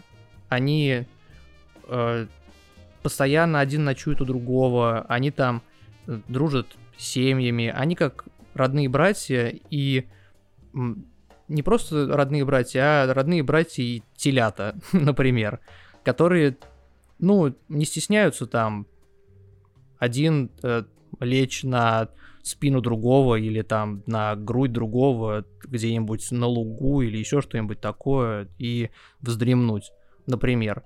И они, в общем, они любят друг друга. Они любят друг друга. Не как геи. а как э, дети, нежные создания. Они вот все время бегут в цветах там и собирают цветы. Это, собственно, бизнес э, родителей одного из детей. И вот, э, да, они сами как цветы в какой-то мере. Такая вот пошлость. Круто. Но э, все это, все это выглядит красиво и безобидно их отношения. И А в чём- а в действительно, действительно обидно, что да, и в этом конфликт. Э, они вступают в, во взрослый мир, фильм именно об этом, и появляется необходимость, у всех у взрослых есть э, необходимость, ужасная черта взрослых, э, и общество, и вообще любая система требует этого, и поскольку они перевелись в новую школу, и там новые люди, их надо как-то обозначить, э, им надо обозначить себя и свои отношения. Их заставляют как бы назвать вещи не своими именами, потому что, ну, трудно вообще говорить, когда ты выходишь из такого состояния нежного, как детство, трудно э, вообще говорить категориями, мол, назови там, назови эту вещь, как она есть. Потому что нету вещей имен. И у них типа спрашивают там девочки, а вы типа вместе, вы пара? Они такие, нет, с чего, с чего ты взяла? Нет, нет, это не так, мы лучшие друзья. Вот. Но э, как бы все, все тут забросили уже эту тему, и они начинают дистанцироваться друг от друга. Точнее, один начинает дистанцироваться от другого. Э, мальчик, который дистанцируется, он там заводит себе новых друзей легко. Ну, не в смысле становится таким супер общительным, нет, он по-прежнему такой, какой он есть, просто он как-то старается обозначить. Его, в общем, это задело, на самом деле. Его это задело, то, что могли так подумать. И он понимает, что надо, наверное, как-то уже и отделяться потихоньку друг от друга. А другой мальчик на это как будто бы внимания не обращает. И там вообще не показано, э, любит ли другой мальчик первого мальчика. Э, Там это не называется. Э, Это как бы подразумевается. Да, там один блондинчик, другой брюнет. Э, Но просто не суть, это не важно. А потом один из них... Ладно, я не буду говорить. Но... э, Да хотя, ладно, скажу, наверное. Один из них умирает. Тот, от которого дистанцировались. Мгм. И с этого момента очень трудно контролировать свои эмоции. Ты как будто бы попадаешь э, в другое пространство. Удается этого достичь реж- режиссеру как раз-таки вот за счет этой близости. Но поскольку, да, я об этом уже в принципе сказал, из-за того, что дистанция настолько сокращается между тобой и главным героем, то тобой начинает просто манипулировать. Ну, меня это выбивает. Э, Это дешевые трюки местами и музыка, да, понятно, и в целом какие-то режиссерские ходы. При том, что, ну, мальчики очень органично, на мой взгляд, э, выглядят внутри фильма. Вот. Э, Я, кстати, не помню, чем все кончается. Пытаюсь сейчас вспомнить и не могу вспомнить. Ну и ладно, лучше пусть зрители посмотрят, Ну да, но э, фильм, в принципе, на мой взгляд, э, слушатели. плюс-минус э, бессюжетный. Там есть фабула, и вот, собственно, все. нет там каких-то драматических ходов. М- Мне Это- вспомнился, Про эстетику фильм. Мне вспомнился фильм «От терабитию», кажется, так называется. Смотрел? Вот, вот, Смотрели? в, в худших, в худших своих проявлениях этот фильм может напомнить Мост Терабитию, да. Но я смотрел «Мост терабитию» только один раз, мне было 12 лет, но я помню эту эмоцию, это я плакал. Я смотрел Меня этот фильм-. Меня этот фильм Я смотрел- травмировал, мне кажется. Мне, у меня до сих пор тоже какая-то травма, мне кажется. Я его посмотрел 12 лет по телевизору вообще. И где-то середины фильма его смотрел. И когда там происходит то, что происходит, например, у меня сейчас даже мурашки стоят. Я вспоминаю эту эмоцию 12-летнего мальчика. Блин. Прям так этот. Ну, Мгм. я думаю, я думаю, что ребенок этот фильм не поймет. Мост Терабитию был рассчитан на детей, а близко рассчитан на э, людей там от э, 20 до 40, наверное, э, которые как-то... Ну, люди нашего поколения, наверное, которые вот переживают какие-то... Имеют... Фильм дает им возможность пережить какие-то вот такие вот травмы детства, возможно. Это реально потрясение. И э, у всех, мне кажется, в детстве были знакомые дети, которые умирали по тем или иным причинам. И трудно представить э, ситуацию, когда у тебя умирает э, лучший друг, например. Мне кажется, это что-то катастрофическое в целом. Э, Это слишком жестокие обстоятельства. И, возможно, вот такая вот нежность и... Я просто встречал претензии к фильму, а этот фильм не получил бы столько внимания, и он же брал гран-при на, в, в Каннах, что этого бы не было, если бы, допустим, дети не собирали цветы, и не было там так красиво, а занимались бы там с тяжелым сельским трудом, были в хлеву и еще где-нибудь, а не вот, вот в этих вот красивых интерьерах и экстерьерах. Мне кажется, это было бы невыносимо тогда смотреть, в принципе. Вот эта вот нежность и красота, она позволяет э, прожить этот фильм и не умереть от э, грусти, которая в нем есть. Вот это вот трагедия. Это же реально жизнь для тебя кончается, когда твой лучший друг умирает. Это ужасно. Ты говорить об этом тяжелее, чем смотреть этот фильм. Там ты испытываешь эмоцию, но э, э- эта эмоция, она погружена вот в эту вот эстетику.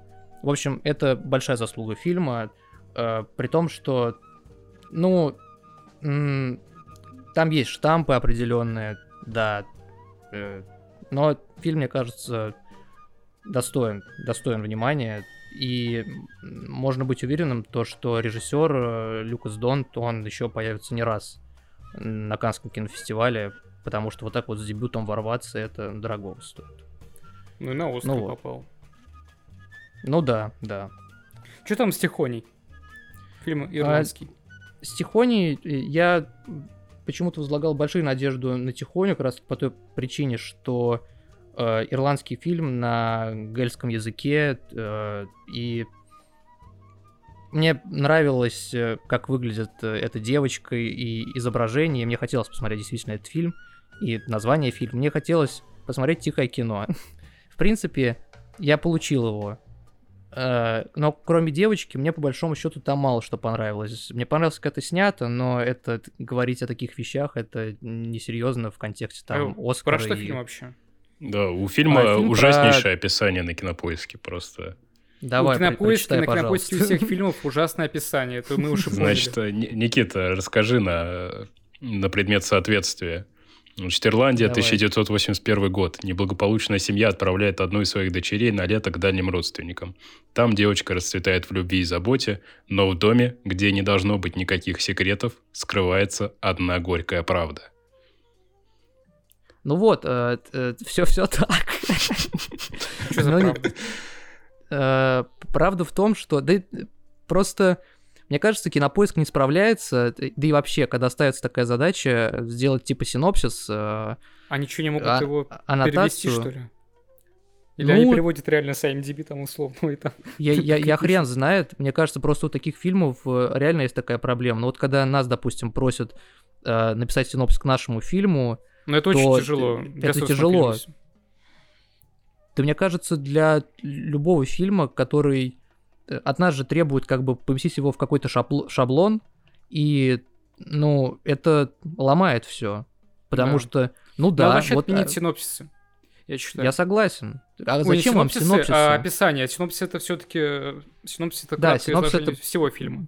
Да, и а- это профессионально необходимо как бы для... Да, да, да. Я имел в виду вот описание луглайна, это все надо отменить нахер. Да, у вас и Сделать так там запрет. тизеры, картинки, пожалуйста. Реально.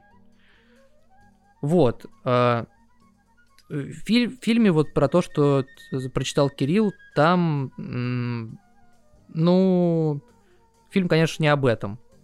В фильме еще больше, чем в близко, э, есть только фабула. Сюжета там как бы особо нет. Да, э, девочка живет в бедной семье. Очередной фильм, кстати, на тему «Отец мудак», если что. Мгм. Отец там реально мудак. Э, у него там куча дочерей и готовится Он к рождению... все и- насилует. и- Не, не, не, ну, ну, может, только за кадром это остается, но он как бы изменяет своей жене, и он не скрывает, например, от этой девочки Тихони, которая, как он знает, ничего никому не расскажет.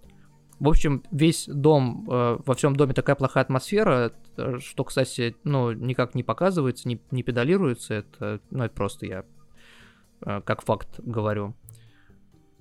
Э, Что она вынуждена, короче, молчать всегда, и она писается в кровать. Э, Ей внутри ей страшно, некомфортно, и она не чувствует себя А, живым это человеком. есть тайна. просто. Не, горькая Нет, правда это переводят отец? Нет, ее отправляют, ее мать отправляет ее к своей двоюродной сестре, типа на лето, пока ждут все рождения нового ребенка. И она живет в другой семье, в семье, в семье благополучной, но где нет ребенка. Там дво- двое пожилых э, мужчина и женщина, супруги. Э, у них там тоже жизнь какая-то на ферме. Они там ходят в церковь, они э, следят за своими коровами, э, поют их, э, кормят, э, не, не знаю, там не особо показан быт как-то оригинально, потому что реально все, что они делают, это э, мужик э, ухаживает за коровами, а женщина ходит э, за водой в колодец.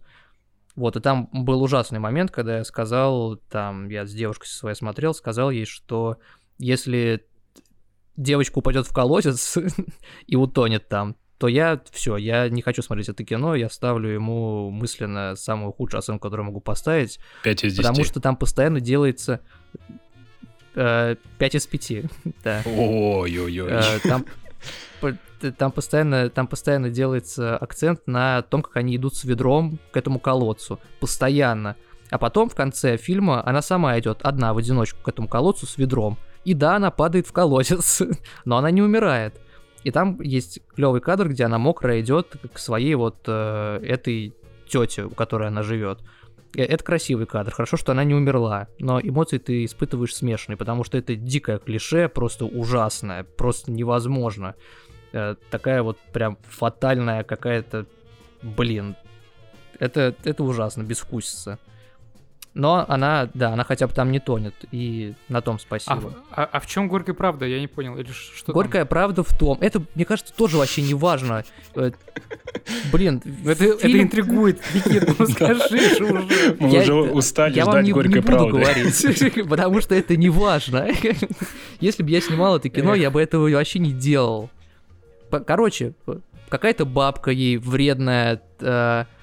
Они, э, там умирает один из дедов на этой ферме. Они идут э, на похороны этого деда, сидят все в комнате, он там лежит в гробу. А потом бабка одна оттуда уходит и говорит, э, девочка типа устала, давайте ее с собой возьму пока. И они идут вместе. И бабка начинает всякую херню у нее спрашивать. Типа, а чем пользуется твоя тетя, когда печет булочки? Маргарином или маслом? А а потом такая говорит, как между делом, а ты знаешь, что у них сын был, и он умер? Хотя, ну, зрители, мне кажется, догадаются, даже самые невнимательные, догадаются то, что у них был сын, потому что девочка ходит всю дорогу в его обносках. Вот. Э, И она такая, а, чё, нет, я не знала. Ну, да, такой вот скелет в шкафу, но э, я не знаю, это так все происходит э, размеренно, и это неприятная сцена, где эта бабка рассказывает всякое разное. Но на зрителя, мне кажется, это не производит вообще никакого впечатления, потому что все впечатление, которое было этим фактом произведено, оно было произведено раньше, когда зритель сам догадался до этого. Поэтому бабка чисто какие-то неприятные ощущения. В общем, мне фильм не Блин, очень понимаю, а понравился. Они, они стерли своего сына или что? Зачем? Такое? Он упал, э, он упал, короче, они типа не уследили. Он упал в какую-то навозную яму и умер там. Он типа Жесть. то ли за собакой побежал, то ли собака его туда столкнула. И потом отец семейства пошел с этой собакой в лес, чтобы ее застрелить. Но поскольку он размазня, как говорит вредная старуха, он не смог этого сделать. Вот, в принципе, об этом фильм. О том, что, о том, какие хорошие эти люди, которые потеряли сына. Вот об этом фильм. Э, реж- режиссура там супер жидкая, фильм супер жидкий. Но если вы хотите посмотреть на красивую девочку в красивых, э, э, на фоне красивых пейзажей ирландских, то, пожалуйста, посмотрите. Я не скажу, что это плохой фильм, но он пустой, как бульон. Иногда, возможно, это может быть полезным. Но, Ну, короче, хаш.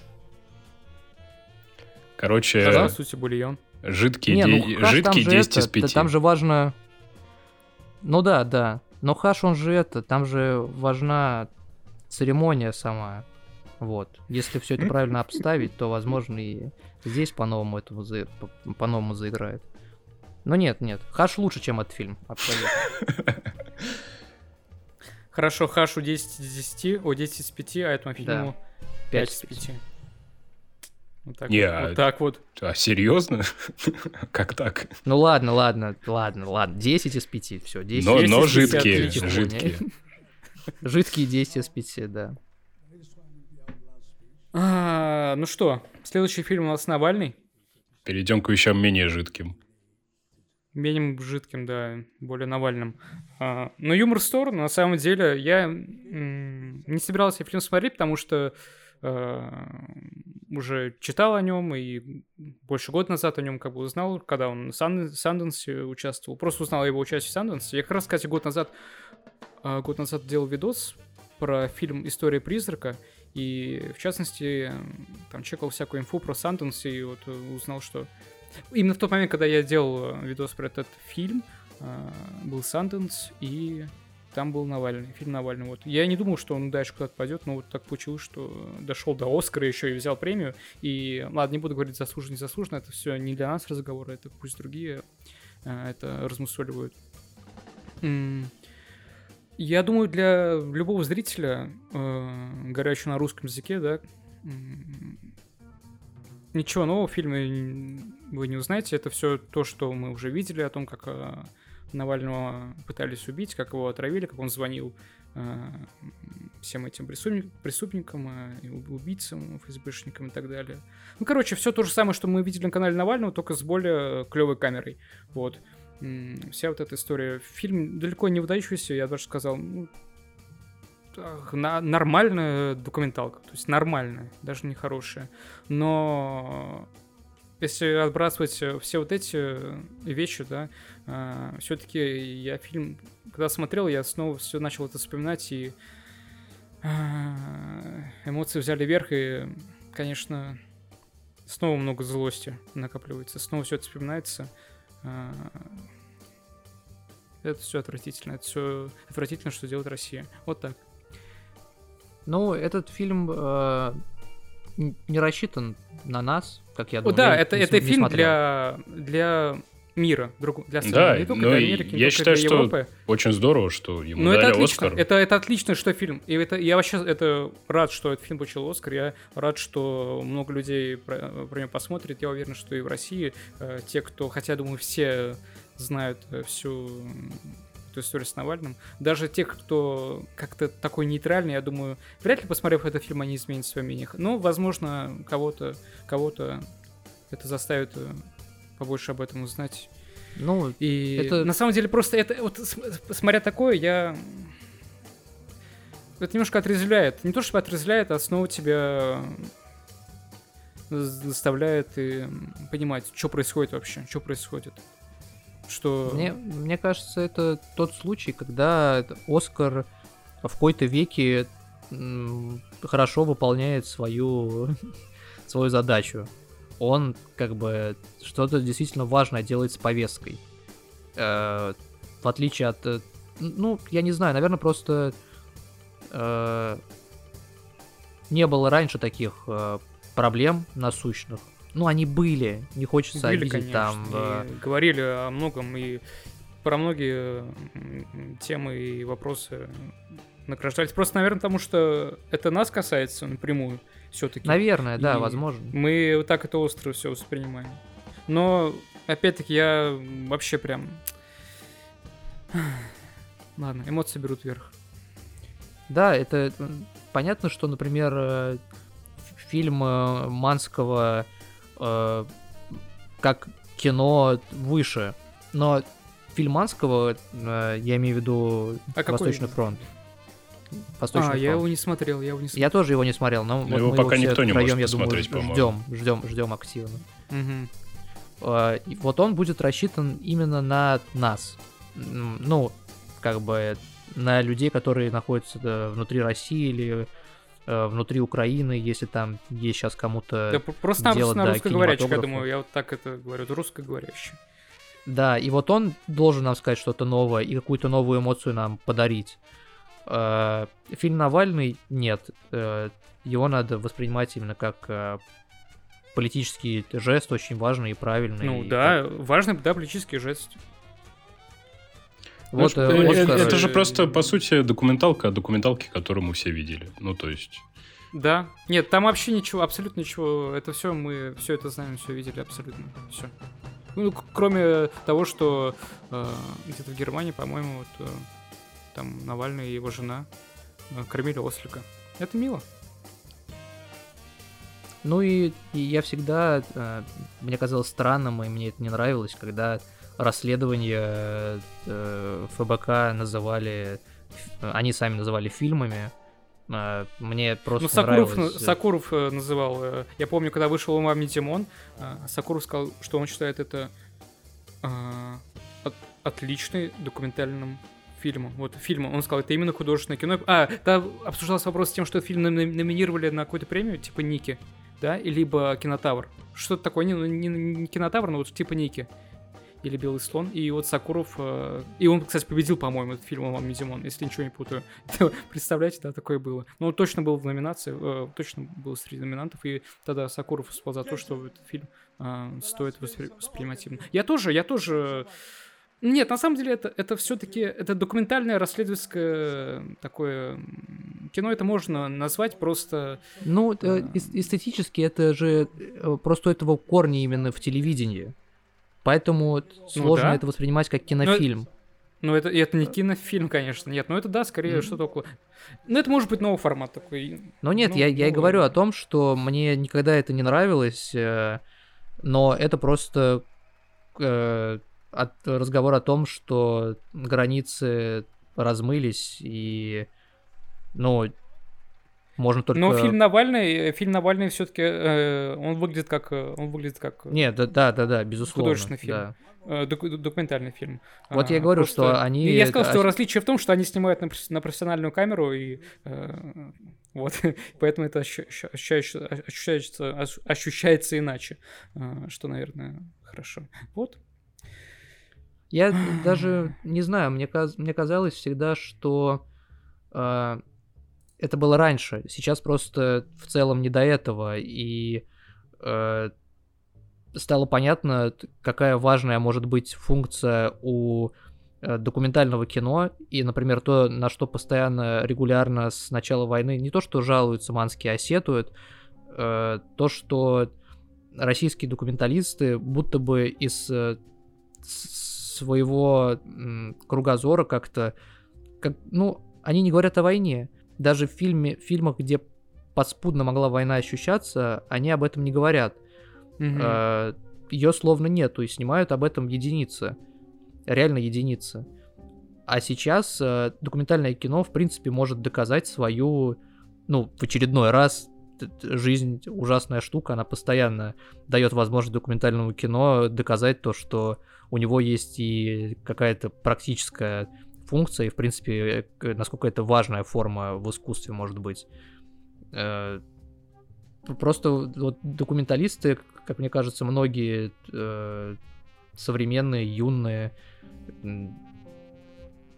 слишком... Ну, хотя не знаю, я не знаю, я не готов давать объяснение вот этому вот феномену печальному, то, что мало фильмов э, о войне, о людях. Ну, сейчас про войну в. России, про войну в Украине снять э, фильм в России, допустим, это, это невозможно. Я это не вижу возможным.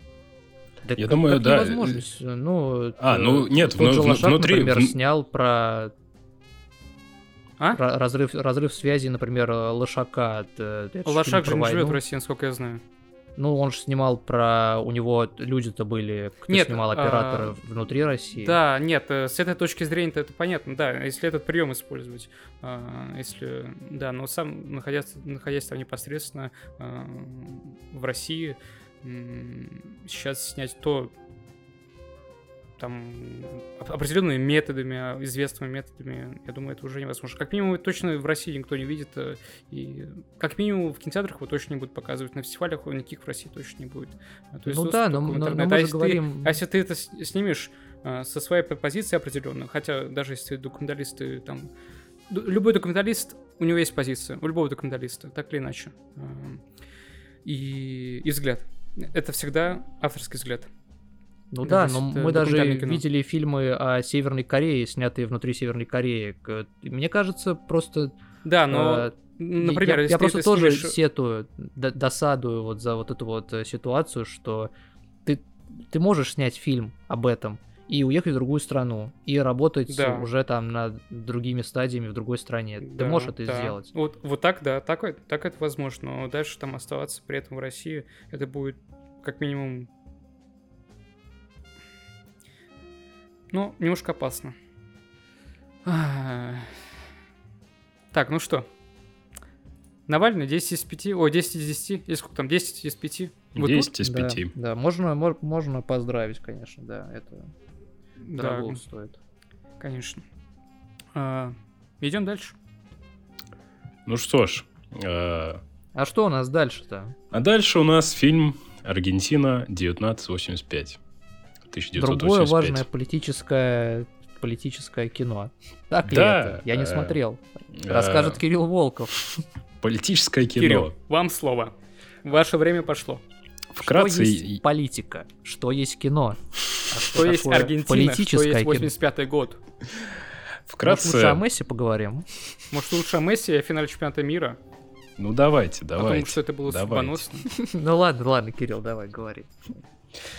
Значит, э, прочитав описание фильма, я был э, заинтригован и на самом деле внутренне подключился к этой истории, потому что для э, российского зрителя, переживающего э, все события, которые идут последний год, э, фильм о...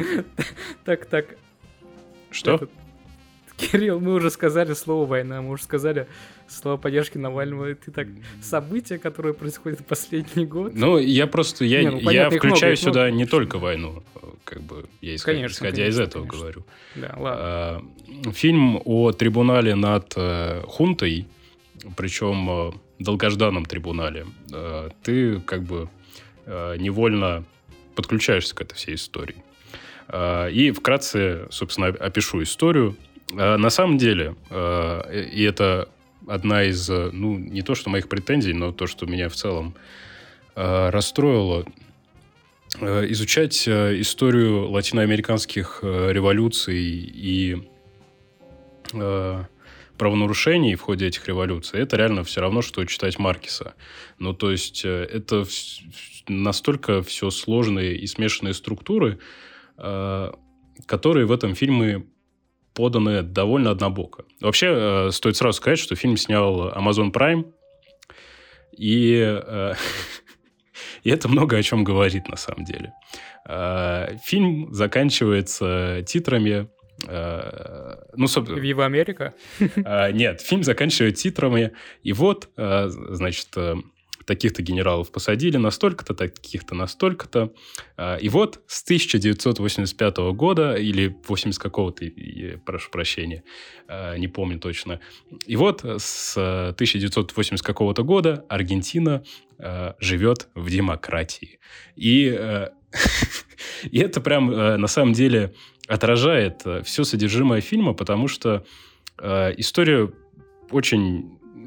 э, история действительно великая. Это первый гражданский суд. Да, добро победило зло, короче, все к этому свелось. Э, Не просто, э, не просто. Э, Это не про добро, победившее зло, это про восторжествовавшую демократию. Э, Но э, на примере истории, которая, э, на мой взгляд, э, намного глубже и сложнее, чем это показано. Фильм очень сахарный, прям вообще до жути. Э, значит, история в чем? В том, что э, была хунта, э, хунта за э, время своего правления э, совершала похищение, казни и пытки людей. Причем э, нигде это никак не освещалось, это не было официальной политикой, естественно. Исчезло огромное количество людей. И, значит, э, после свержения хунты через несколько лет генеральному прокурору Аргентины приходит, приходит задание судить эту хунту. Но в чем историчность этого процесса? В том, что раньше суд над хунтой вершил только военный трибунал. А, а здесь военный трибунал в ходе внутренних политических перипетий э, скинул себя как бы эту дилемму э, на гражданский суд. Э, и что из этого следует? Э, из этого следует, что э, не силовая структура судит силовую. А это очень опасно. И на протяжении всего фильма генпрокурору, который является главным, геро... главным героем, он и его семья, Э, поступает огромное количество угроз. Вообще, ладно, скажу чуть больше о сюжете. Значит, генпрокурор получает это задание, он, он боится брать его, его поддерживает вся его семья. Ему назначают молодого молодого помощника прокурора, с которым они собирают команду... Миньона Э, да, нет, миньоны это те, кого они собирают, потому что они, потому что все боятся браться за это дело, и они набирают э, молодых э, студентов, всяких секретарей в судебных отделах, которые как бы идеологически готовы подключиться к этой истории и не боятся. И первое, значит, что они, они на самом деле в фильме не показали не показали никакого суда. Они просто показали, как они собрали э, огромные папки свидетельств, э, притащили э, нескольких э, свидетелей, э, ну не нескольких, а э, ряд свидетелей, которые рассказали свои истории.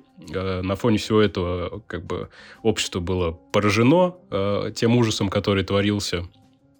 Э, у этого помощника прокурора молодого еще есть мать, которая э, ходила в церковь с одним из этих э, Э, с одним из главарей хунты. Ну, то есть, э, э, когда пришла хунта, она поделила власть между военными структурами, между там, флотом, армией, ну, сухопутной армией, ВВС и так далее. И вот, собственно, судят всех главнокомандующих этих войск, которые были тогда при власти. Вот. И мать помощника прокурора верит искренне в их непричастность ко, ко всем ужасам, которые происходили. И вот это отдельная нить этого фильма про то, как э, э, благодаря действиям э, и гласности все-таки передается помощнику прокурора переубедить мать, и она признает то, что он занимается правым делом.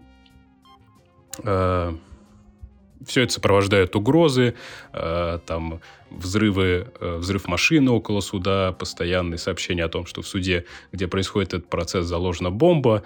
И по итогу Э, он добивается пожизненного заключения для всех э, генералов, э, но пожизненно не дают... А, пожизненно дают, по-моему, одному или двум, а остальным по двадцатке, а некоторых вообще оправдали. Вот. И э, фильм заканчивается тем, что к отцу подбегает отец, э, воодушевляет его после того, что отец расстроился, что не всем дали пожизненное, и говорит, ты должен бороться, и отец такой встает, идет к печатной машинке, Э, начинает печатать какой-то какой юридический документ, э, и э, фильм заканчивается титрами, что он посвятил всю оставшуюся, ну, не всю оставшуюся, он посвятил свою дальнейшую деятельность, чтобы все-таки их всех наказали. Но, как я говорил, вся эта история и гражданской войны, и общество в это время, она Э, настолько, на самом деле, запутанная, настолько сложная и настолько э, интересная, несмотря на то, что она действительно ужасающая, что при такой однобокой и причем еще мелодраматичной подаче, ну, прям я говорю, и, и вот и в конце эти титры «Вступление Аргентины в демократию», они прям символизируют всю плоскость э, в, в плане историчности этого фильма. Долой плоское кино. Долой, долой. Потому что э, с этими генералами... Потому что в финальных титрах не пишут, что э, этих генералов через э, 4 года освободили, а затем через э, по-моему, 6 лет, э, двух из них опять судили, потом опять освободили. Э, не пишут о том, что Штрассера... Ну, Кирилл, это бы сломало кино, оно бы так никогда не кончилось, понимаешь? Да не, об этом... Пришлось бы пересказывать всю дальнейшую Нет, историю. Нет, я, я просто говорю о сопоставлении э, реальной Нет. истории и того, что происходит в фильме. Я бы просто скинул, я бы в титрах ссылкой бы написал там на статье, где можно прочитать. Да-да-да, на Википедию. Или QR-коды, QR-коды лучше. Э, и сам генпрокурор просто в истории является не таким однозначным персонажем, которым... Э, ну, фильм его делает э, национальным героем, и отчасти... Ну, частью Аргентины он действительно так воспринимался.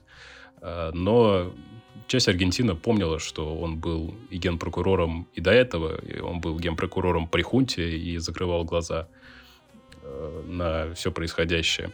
В общем, сложную, действительно интересную и ужасающую историю раскатали как блин. Amazon Prime. Не респект. Идеологический блин.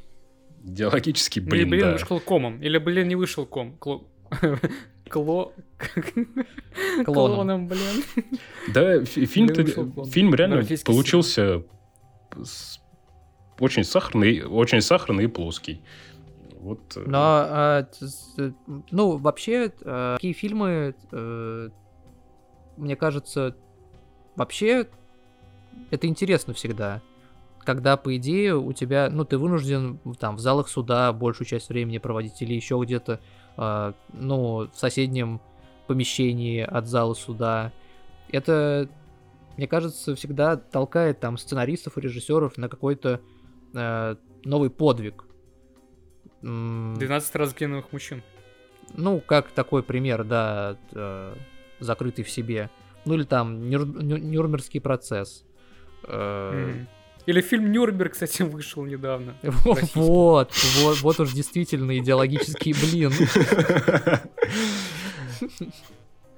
Площади да, некуда. Вот, смотря с чем, смотря с чем сравнить, короче, можно сравнить с Нюрнбергским процессом, а можно сравнить с Нюрнбергом. Вот э, этот фильм, наверное, где-то посередине. Ну, где-то посередине, вот, да. Ну, нет, просто, понимаешь, э, Нюрнберг, э, Нюрнберг э, выходящий, это вот э, российский такой фильм. А когда ты вот, смотришь «Аргентину вот, 1985», да, ты, ты очень четко понимаешь, что это американский такой фильм. Да, да, да, но это такая, мне кажется, все-таки хорошо. Это такая пошленькая, может Середина быть, может быть, сахарная э, идеология, но все-таки это здоровая идеология. Ну, то есть, не то, что здоровая идеология, это идеология... Нет, это безусловно, это безусловно ино... идеология победы добра над злом и свободы над, над ее ограничением. Э, Нет, я даже хочу сказать про то, что это идеология, которая не, не скатывается в какую-то пропаганду. Или ну, скатывается. Ну, потому вот... что Нюрнберг э, это как мне кажется, чисто, ну, под, поскольку это продукт, э, сделанный в рамках э, э, кинематографа авторитарного государства, и в нем априори есть черты пропагандистского кино. Ну, вообще можно назвать как бы пропаганду демократии пропагандой? Наверное, можно. И, наверное, он куда более аккуратен, чем Нюрнберг, но Э, у меня сложилось ощущение, ну, как бы, особенно после того, как я э, начал э, читать про эти события, э, у меня реально сложилось ощущение, что это пропаганда демократии. Ну, как бы, я не против, наверное. Анархизм! Да-да-да, пропаганда анархии. Свободу ослику. Вот лучше туда, да. Кирилл, а была ли пропаганда в фильме «На Западном фронте» без перемен? А, ну да, давай подведем черту а, Аргентины. Значит... А, Оценку хочешь Аргентина 3-0 выиграла в финале. Ой, нет, 3-3 это по пенальти. Э, ну да, ну как бы вот э, такие же слащавые, как сам фильм «10 из 5». Так, не, не настоящие. Плоские. Как, как и исторические события, показанные фильмы. И теперь, наконец-таки, то, ради чего мы все здесь собрались. Искрометный, запоминающийся и объективный И, смотрел Анализ. Кирилл. анализ фильма победителя Победителя категории. номинации в категории Да. фильм на иностранном языке. Также фильм, который... Что, Кирилл? Что-нибудь. Фильм, который взял четыре статуэтки. Значит, снят э, по роману Ремарка. А, да, лучший оригинальный саундтрек. А, Лучший. Лучшая экранизация. Нет, наверное, это Где? не так. А я только две вижу. а, не, по-моему, Да просто- А, лучшая работа худ- художника-постановщика. Представляете? А, да, а, если ты помнишь, Никита... и- Лучшая операторская работа еще. Да, а, я Так ли смотрел... это, Кирилл, все, Э, рассказывай. Вот, я и говорю. Я смотрел его в январе, если мне память не изменяет. А, Да, ну и да, когда да. ты меня Как В то спросил... время, когда я смотрел Рокки.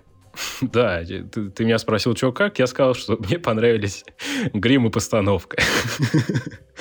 Вот за постановку Кирилл он взял. Оскар. Я от- за- заполнил форму, отправил на Оскар. Да, Грим за, и за, постановка. за- за грим тоже можно было дать, э, вполне, я считаю. А, Что я хочу сказать про фильм? Э, На меня в свое время... э, э, Не, за- ну тебе же Черной Пантере тоже понравился грим, там костюмы, вот это вот. Да я не знаю, я, А, не смотрел Черную пантеру. Нет, А. конечно. А, Там что-то про Африку. Ну да, да, про Африку. На меня в свое время произвел, произвел сильное впечатление роман Ремарка и э, Ролан?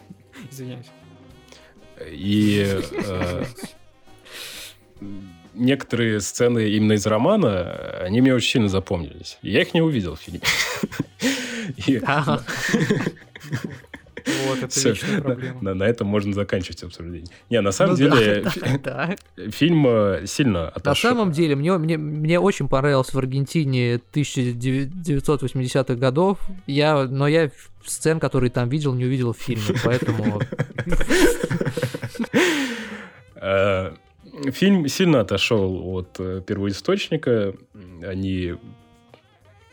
э, при- Причем, э, не, почему э, меня, почему я обратил на это внимание вообще? Потому что, ну, как бы те э, сцены, которых э, в фильме не оказалось, они на самом деле там бы хорошо вписались. И это такие самые, э, и на мой взгляд, и я думаю, да в целом на общий, э, очень показательные сцены. Э, Значит, а а вместо них добавили новую сюжетную линию с э, э, генералами от немецкой стороны и французской стороны, которые встречаются там. С пропагандой демократии. Ш- Что именно? Ну, добавили сюжетную линию, пропагандирующую демократию. Э, Ну, как бы за, за счет своей я не знаю, антидемократичности... это- Не, это- я это говорю, за- вопрос, за, это счет вопрос. своей антидемократичности, возможно, она и пропагандирует демократичность. Ну, значит, это сюжетная линия о том, как встречаются э, французский генерал, который уже понимает, что они э, выиграли войну, и э, немецкие, немецкая Они переговорная собирают группа Цветочки в поле. Э, немецкая переговорная группа, в которой есть вот э, один идеологический чувак, который уже потерял э, своего сына на этой войне и как бы из-за этого очень хочет остановить эту войну. Ну и вообще, как бы он единственный из этой группы отбросил все свои имперские вот эти вот ценности и просто хочет остановить кровопролитие. Но французы, которые понимают, что войну они уже выиграли, навязывают очень э, жестокие условия, и, значит, там реально полфильма мы переключаемся вот на эту сюжетную э, линию, где э, все немцы страдают от э, и не знают, что делать, потому что как бы кайзер не одобрит, а и генералы не одобрят, а войну заканчивать надо, и э, напротив них сидят э, самодовольные французы, которым как бы уже все равно. А зачем это было добавлено, вообще непонятно. Ну, как бы для... Э, и добавили еще э, генерал, который командует э, всеми войсками, куда попадает главный герой с его товарищами. И этот генерал сидит в своем штабе недалеко от линии фронта, значит, попивает вино, рассуждает о Бисмарке со своим адъютантом. Э, и, ну, э, это вот Man of War такой чисто. Ну, то есть для него в жизни нет ничего, кроме войны. Естественно, он за эту войну цепляется. И когда подписывают мир, оглашают дату, в которую мир должен вступить, и все об этом знают, все об этом радуются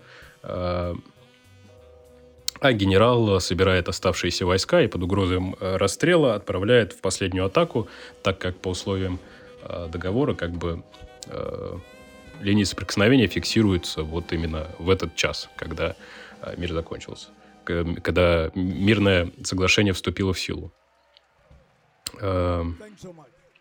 Вот, это то, что добавили. Там он, он действительно очень хорошо снят. Э, он э, снят... Э, как он... А сколько он идет? Какой там хронометраж? Сейчас посмотрю. Кирилл смотрит хронометраж фильма на Западном фронте без перемен. Пока Кирилл смотрит хронометраж фильма на Западном фронте без перемен, мы пытаемся Заполнить Мы поговорим. Паузу. Он идет э, 2.28. Блин. 2.28, отлично. Прибежал. Э, он идет 2.28, и я бы не сказал, что он затянут. Он за счет... Э, э, действительно, за счет очень хорошей постановки. И за счет... Э, видно, насколько Э, с, ну, если так можно сказать, с любовью к истории подходили люди, которые занимались и постановкой, и костюмами, и гримом.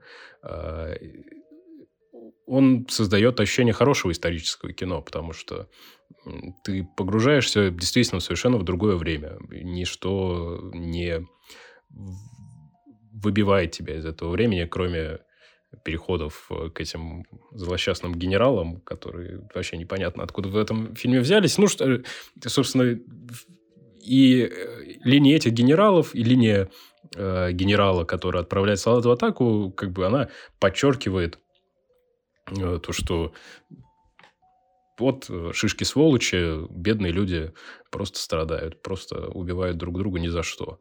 А, он он, наверное, довольно сильно отходит э, в, в плане погружения в вот это солдатское безумие, которое прекрасно отразил Ремарк э, в своем романе. То есть ты здесь... Э, не... Мне, в целом, мне в целом кажется это странным. Ну, типа, книга, она про поколение, про людей, проигравшие страны. И ну, то есть понятно, почему книга была там... Почему книга является, является тем, чем она является в нашем восприятии и вообще в истории литературы. А, и мне кажется странной... Странным Netflix, нетфликовская экранизация такой книги. Мне кажется, это чем-то...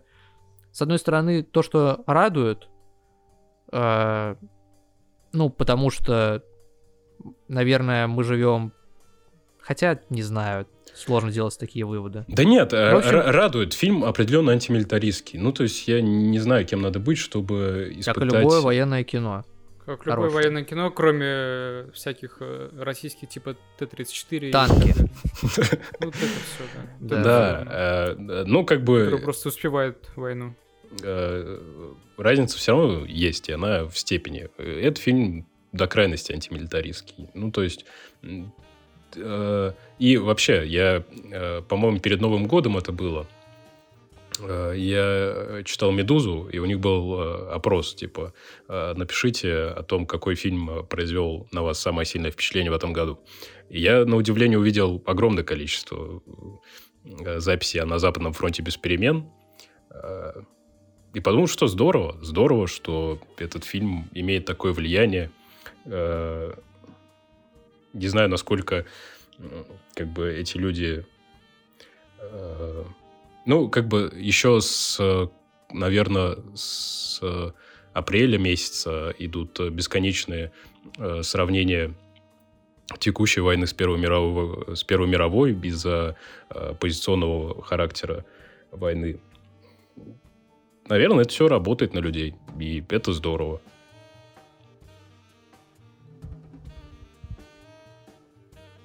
Какая твоя оценка, Кирилл? Оставь оценку фильму. Да, хотим. что я скажу? Э, Я ожидал большего от этого фильма. Я ожидал, что я получу что-то... Ну, мы твою с- главную претензию услышали. Нет, я... Ты я... ждал, что увидишь свои Не, я любимые не- сцены из книги. Я не ожидал, что я увижу любимые сцены из фильма, я ожидал, что почувствую те же ощущения, которые были при прочтении. Ой, ну это ты, конечно, это ты, конечно. Я даже не знаю режиссера, который снимал этот фильм. Это, конечно, моя проблема, но я в том смысле, Да что он неизвестный, он э, неизвестный. Эдвард, Да, Бер- это- это- Эдвард Бергер. та- такое, чтобы Он ты почувствовал швейцарец. то же самое, что почувствовал при прочтении книги Ремарка, хотя Ремарка не, не то чтобы фанат. Э, Это должен быть э, очень большой режиссер. Очень большой Ну да, режиссер. да, конечно. А, Хотя нет, вот он снимал там... а, Ну, он Патрика с Мелроуза снимал. Кэмбербэтчем. С Да. Кэмбербэтчем снимал фильмы. С Брайаном Крэнстоном снимал фильм. Вот так. Фильм, фильм ко времени. За это ему 10 из 5. Хорошо. А следующий фильм, который мы обсудим, ко времени ли он? А, Абсолютно Или он живет Абсолютно нет. внутри своего а, времени? Он живет э, внутри Спилберга. Фильм называется «Фабельманы». Э, Также фильм был номинирован на Оскар и, наверное, еще куда-то. Эм, Плюс-минус. э, Нет, н- не буду говорить все то же самое, что говорил про все и сразу, и все везде и сразу, потому что этот фильм точно вообще, я о нем уже забыл, и э, если бы если ты не знаешь, что это снял Спилберг, да вообще это, в принципе, проблема Спилберга. Не то, что проблема, это, это, это не претензия, тоже ни в коем случае. Мне, мне кажется, это опять-таки мое мнение, я думаю, оно правильное. У Спилберга нет почерка, э, нету э, ничего такого, э, глядя... Если ты смотришь фильмы Спилберга, ты не если ты не знаешь, кто это снял, ты вряд ли скажешь, что это Спилберг, потому что от, э, это даже комплимент Спилбергу, потому что это человек, который, в принципе, задал стандарт определенные голливудские, да, и все, если не под копирку, но вот по этим стандартам э, до сих пор снимают. Потому что Спилберг, э, так или иначе, это имя уже нарицательное давно, да, и э, человек снял «Челюсти», он снял «Индиана Джонса», да, все эти фильмы, он снял э, «Парк юрского периода», «Список Шиндлера». Инопланетянина. Я, я э, вот до сих пор не знаю Инопланетянин, да. подобный детский фильм, подобный инопланетянину. Мне кажется, с тех пор, ну... Да, «Инопланетянин» клевый фильм, кстати. Я его тоже в детстве смотрел. Ну, то есть он снял столько э, всего, столько Оскаров, не Оскаров, всего получил. То есть человек, в принципе, все сделал, и он, как бы кто к нему не относился, человек оказал мощнейшее влияние на развитие кинематографа. э, В плохую или в хорошую сторону, это уже... Какая сейчас это? Какое, какое это имеет значение? Э, Но вот если это называть претензией, то давайте, это будет претензия, у него нет почерка, и поэтому э, не всякое кино Спилберга можно, можно назвать... не, почти вся- всякое кино Спилберга, что я смотрел, могу назвать, в принципе, хорошим фильмом, но э, давайте конкретно к этому фильму. «Фабельман» — это фильм про про жизнь, про, про детство, про взросление самого Спилберга, про то, как он полюбил э, кинематограф, в принципе. Э, значит, фильм начинается с того, что маленький мальчик э, идет вместе с родителями э, в кинотеатр первый раз в жизни. Родители, кстати, играет э, Г- Мишель Уильямс. Знаете такую актрису, нет? Наверно. Знаете, по-любому. Да знаете, если увидите, знаете. И Пол Дано. Ну, Пол Google Дано по нефти знаете и по многим другим фильмам. И не так давно у Пола Дано был э, дебют э, режиссерский. Сейчас я забыл название фильма. А, Это- Ж- Дикая жизнь, все. Все, дикая, Дикая жизнь. жизнь, называется да, Дикая да, жизнь, да. С этим, А, с Джиллен Холлом. Да, Джиллен Холл. Клевый актер тоже. И на самом деле, почему я все-таки делаю такой акцент на этом фильме, на дебюте Пол Дано, и на- потому что сюжетно, э, атмосфера, стилистика фильмы очень похожи. Что Фабельманы, что Дикая жизнь. Э, и там, и там это история краха семьи, история развода, но если в дикой жизни и плюс-минус все в одно и то же время происходит, да, а, там в 50-е годы, кажется, ш- 60-е, и если фильм «Дикая жизнь» это больше в драму идет, меньше комедия, то у Спилберга такой э, баланс а, во все стороны. А, Это история его взросления, как я сказал, о том, как он полюбил кино. Вот они идут в кино, и первый раз, э, первый раз он видит сцену, как сцену из фильма «Величайшее шоу мира» режиссера Демиля, Сесила Демиля, где там происходит крушение поезда. На самом деле это очень, очень странная сцена. Я не смотрел сам фильм «Величайшее шоу мира». Не смотрели никто из вас? Нет. Я, когда увидел эту сцену, я подумал, блин, это что? Я, я, я не поверил, что это реально существующий фильм. Мне показалось, что это какая-то пародия, потому что это настолько тупая сцена. Э, Значит, там машина, какая-то машина, по-моему, застревает, или кто-то застревает на железных дорожных путях, да, на железной дороге, и мужчина в, в автомобиле, он видит, что едет поезд, и он заводит машину едет на машине к поезду, чтобы сказать ему, что там другая машина или что-то такое. То есть он едет навстречу поезду э, прям по железной дороге. Прям по железной дороге, чтобы предупредить тех, что там будет опасность. И в итоге он врезается, взрывается. И, ну, это какая-то очень странная сцена. Очень странная сцена. Э, но она, эта сцена очень сильно впечатляет ребенка. И ему теперь хочется самому делать крушение. Вот эти он. э, его мать это замечает. И она, что что ему это все это нравится, что этого сына, сына его впечатлило и так далее. И дарит ему камеру. А, сначала они ему дарят железнодорожную такую, ну, железную дорогу миниатюрную, игрушечную. Думаю, у каждого, наверное, в жизни такая штука была, либо вы это видели. И вот он, и он не, не просто играет в эту игру, а именно делает, э, создает вот эти крушения э, поездов. Мать замечает, дарит ему камеру, и он начинает снимать все это. Там с 8-летнего возраста, э, там 6-летнего. Так он, в принципе, и так начинается его любовь э, к кинематографу. И вот э, он постепенно взрослеет, а он уже подросток, он в каком-то там э, этом лагере бойскаутов э, снимает какие-то фильмы, что-то придумывает со спецэффектами, и мы как бы видим, по сути, как Спилберг зарождался, как э, ему голову все это прих- приходило. На самом деле это интересно, с точки зрения того, что мы видим это глазами Спилберга. То есть э, человек сам про себя снимает, и фигуру крупную и так далее. Но я думаю, то- что фильм только этим и интересен. Э, Дальше там по сюжету друг отца э, главного героя мальчика, то есть Спилберга, э, у него роман с матерью э, этого мальчика. э, И, в общем-то, дальше все очень просто, превентивненько, э, и при этом ненавязчиво, спокойно и не раздражает абсолютно. Там э, обычные проблемы, мальчик сталкивается уже там в школе э, с антисемитскими оскорблениями, это, это какие-то там 50-е, 60-е годы. То есть, кстати, Спилберг еврей, и его дедушка, бабушка, по-моему, из России. Вот, вот так. Русский след. И даже... Ну, из России, именно из России. Русский след Спилберга. А, Да, русский след. э, Лучший фильм, режиссер э, Голливуда русский. Ну, Узнаете Google, а Google, в конце а Google кто подкаста. создал? А Google кто создал? М? Сергей Брин. Где он родился? В Москве. Агенты наши. Ну, да. Не наши, не наши. Их. Не наши. Ладно, а, ну не мои точно. Так, м, о чем я говорил? Господи, куда мы ушли? В фильме есть сцена, где они поют «Калинку-малинку». Вот. Это забавно.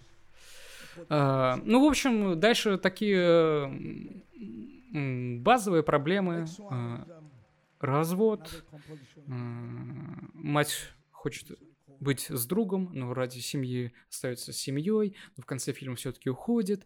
А, ну, короче, стандартные такие сцены, которые вы можете, вот первое, что вам в голову приходит, все они есть. Но они сделаны при этом так. Хорошо. Х- хороший фильм. И, ну, не более Не того. Я думаю, на придраться. самом деле, ну, можно придраться, всегда можно придраться к, к чему угодно. Но когда просто, ну, чё придираться, ну, снял и все, ну, э, окей, не более того. И на самом деле этот фильм может вдохновить м, молодых режиссеров, условно, даже тех, кто просто а, сейчас находится там в периоде на стадии а, того, заниматься ему там творчеством, не обязательно кинематографом, а, или нет, и так далее, потому что в фильме главный герой с этим, это как бы один из главных конфликтов, что его отец э, воспринимает то, чем занимается а, его сын, э, как хобби, и не более того. Но это стандартная проблема, стандартная проблема, до сих пор существующая, и я думаю, знакомые, ну, мне уж точно, ну, мне, мне точно знакомо, я просто уверен, что и вам тоже. М, То есть на, на какой-то период ч- человек, условно, подросток, э, мальчик или девочка, неважно, посмотрев этот фильм, могут э, для себя на этот вопрос ответить. Еще мне показалось странным, что в этом фильме есть сцена, как бы снятая на пленку, то есть идет эмуляция пленки, но это именно эмуляция пленки. Мне странно, при таком бюджете в 40 миллионов долларов они делают эмуляцию, когда можно было бы действительно снять на пленку, и эффект был бы куда Весь лучше, фильм но- можно было, да. В Аргентине вот Да то же весь самое. Да нет, И ну, просто это смотри, прям... ну, блин, я, я, я не понимаю. Я понимаю, когда, типа, ну, у тебя 40 миллионов бюджет, но я вижу, что это эмуляция. То есть, это эмуляцию от обычной пленки можно, ну, те, кто немножко понимает он, разницу, ее можно увидеть. А, Ну, блин, это же прям портит впечатление. Это такой маленький, такой, маленькая претензия. Ну, это странно, да, это странно, потому что, ну, вспоминая Рому, например, фильм Рома, Да, да. а, ну, т- видно именно любовь к материалу.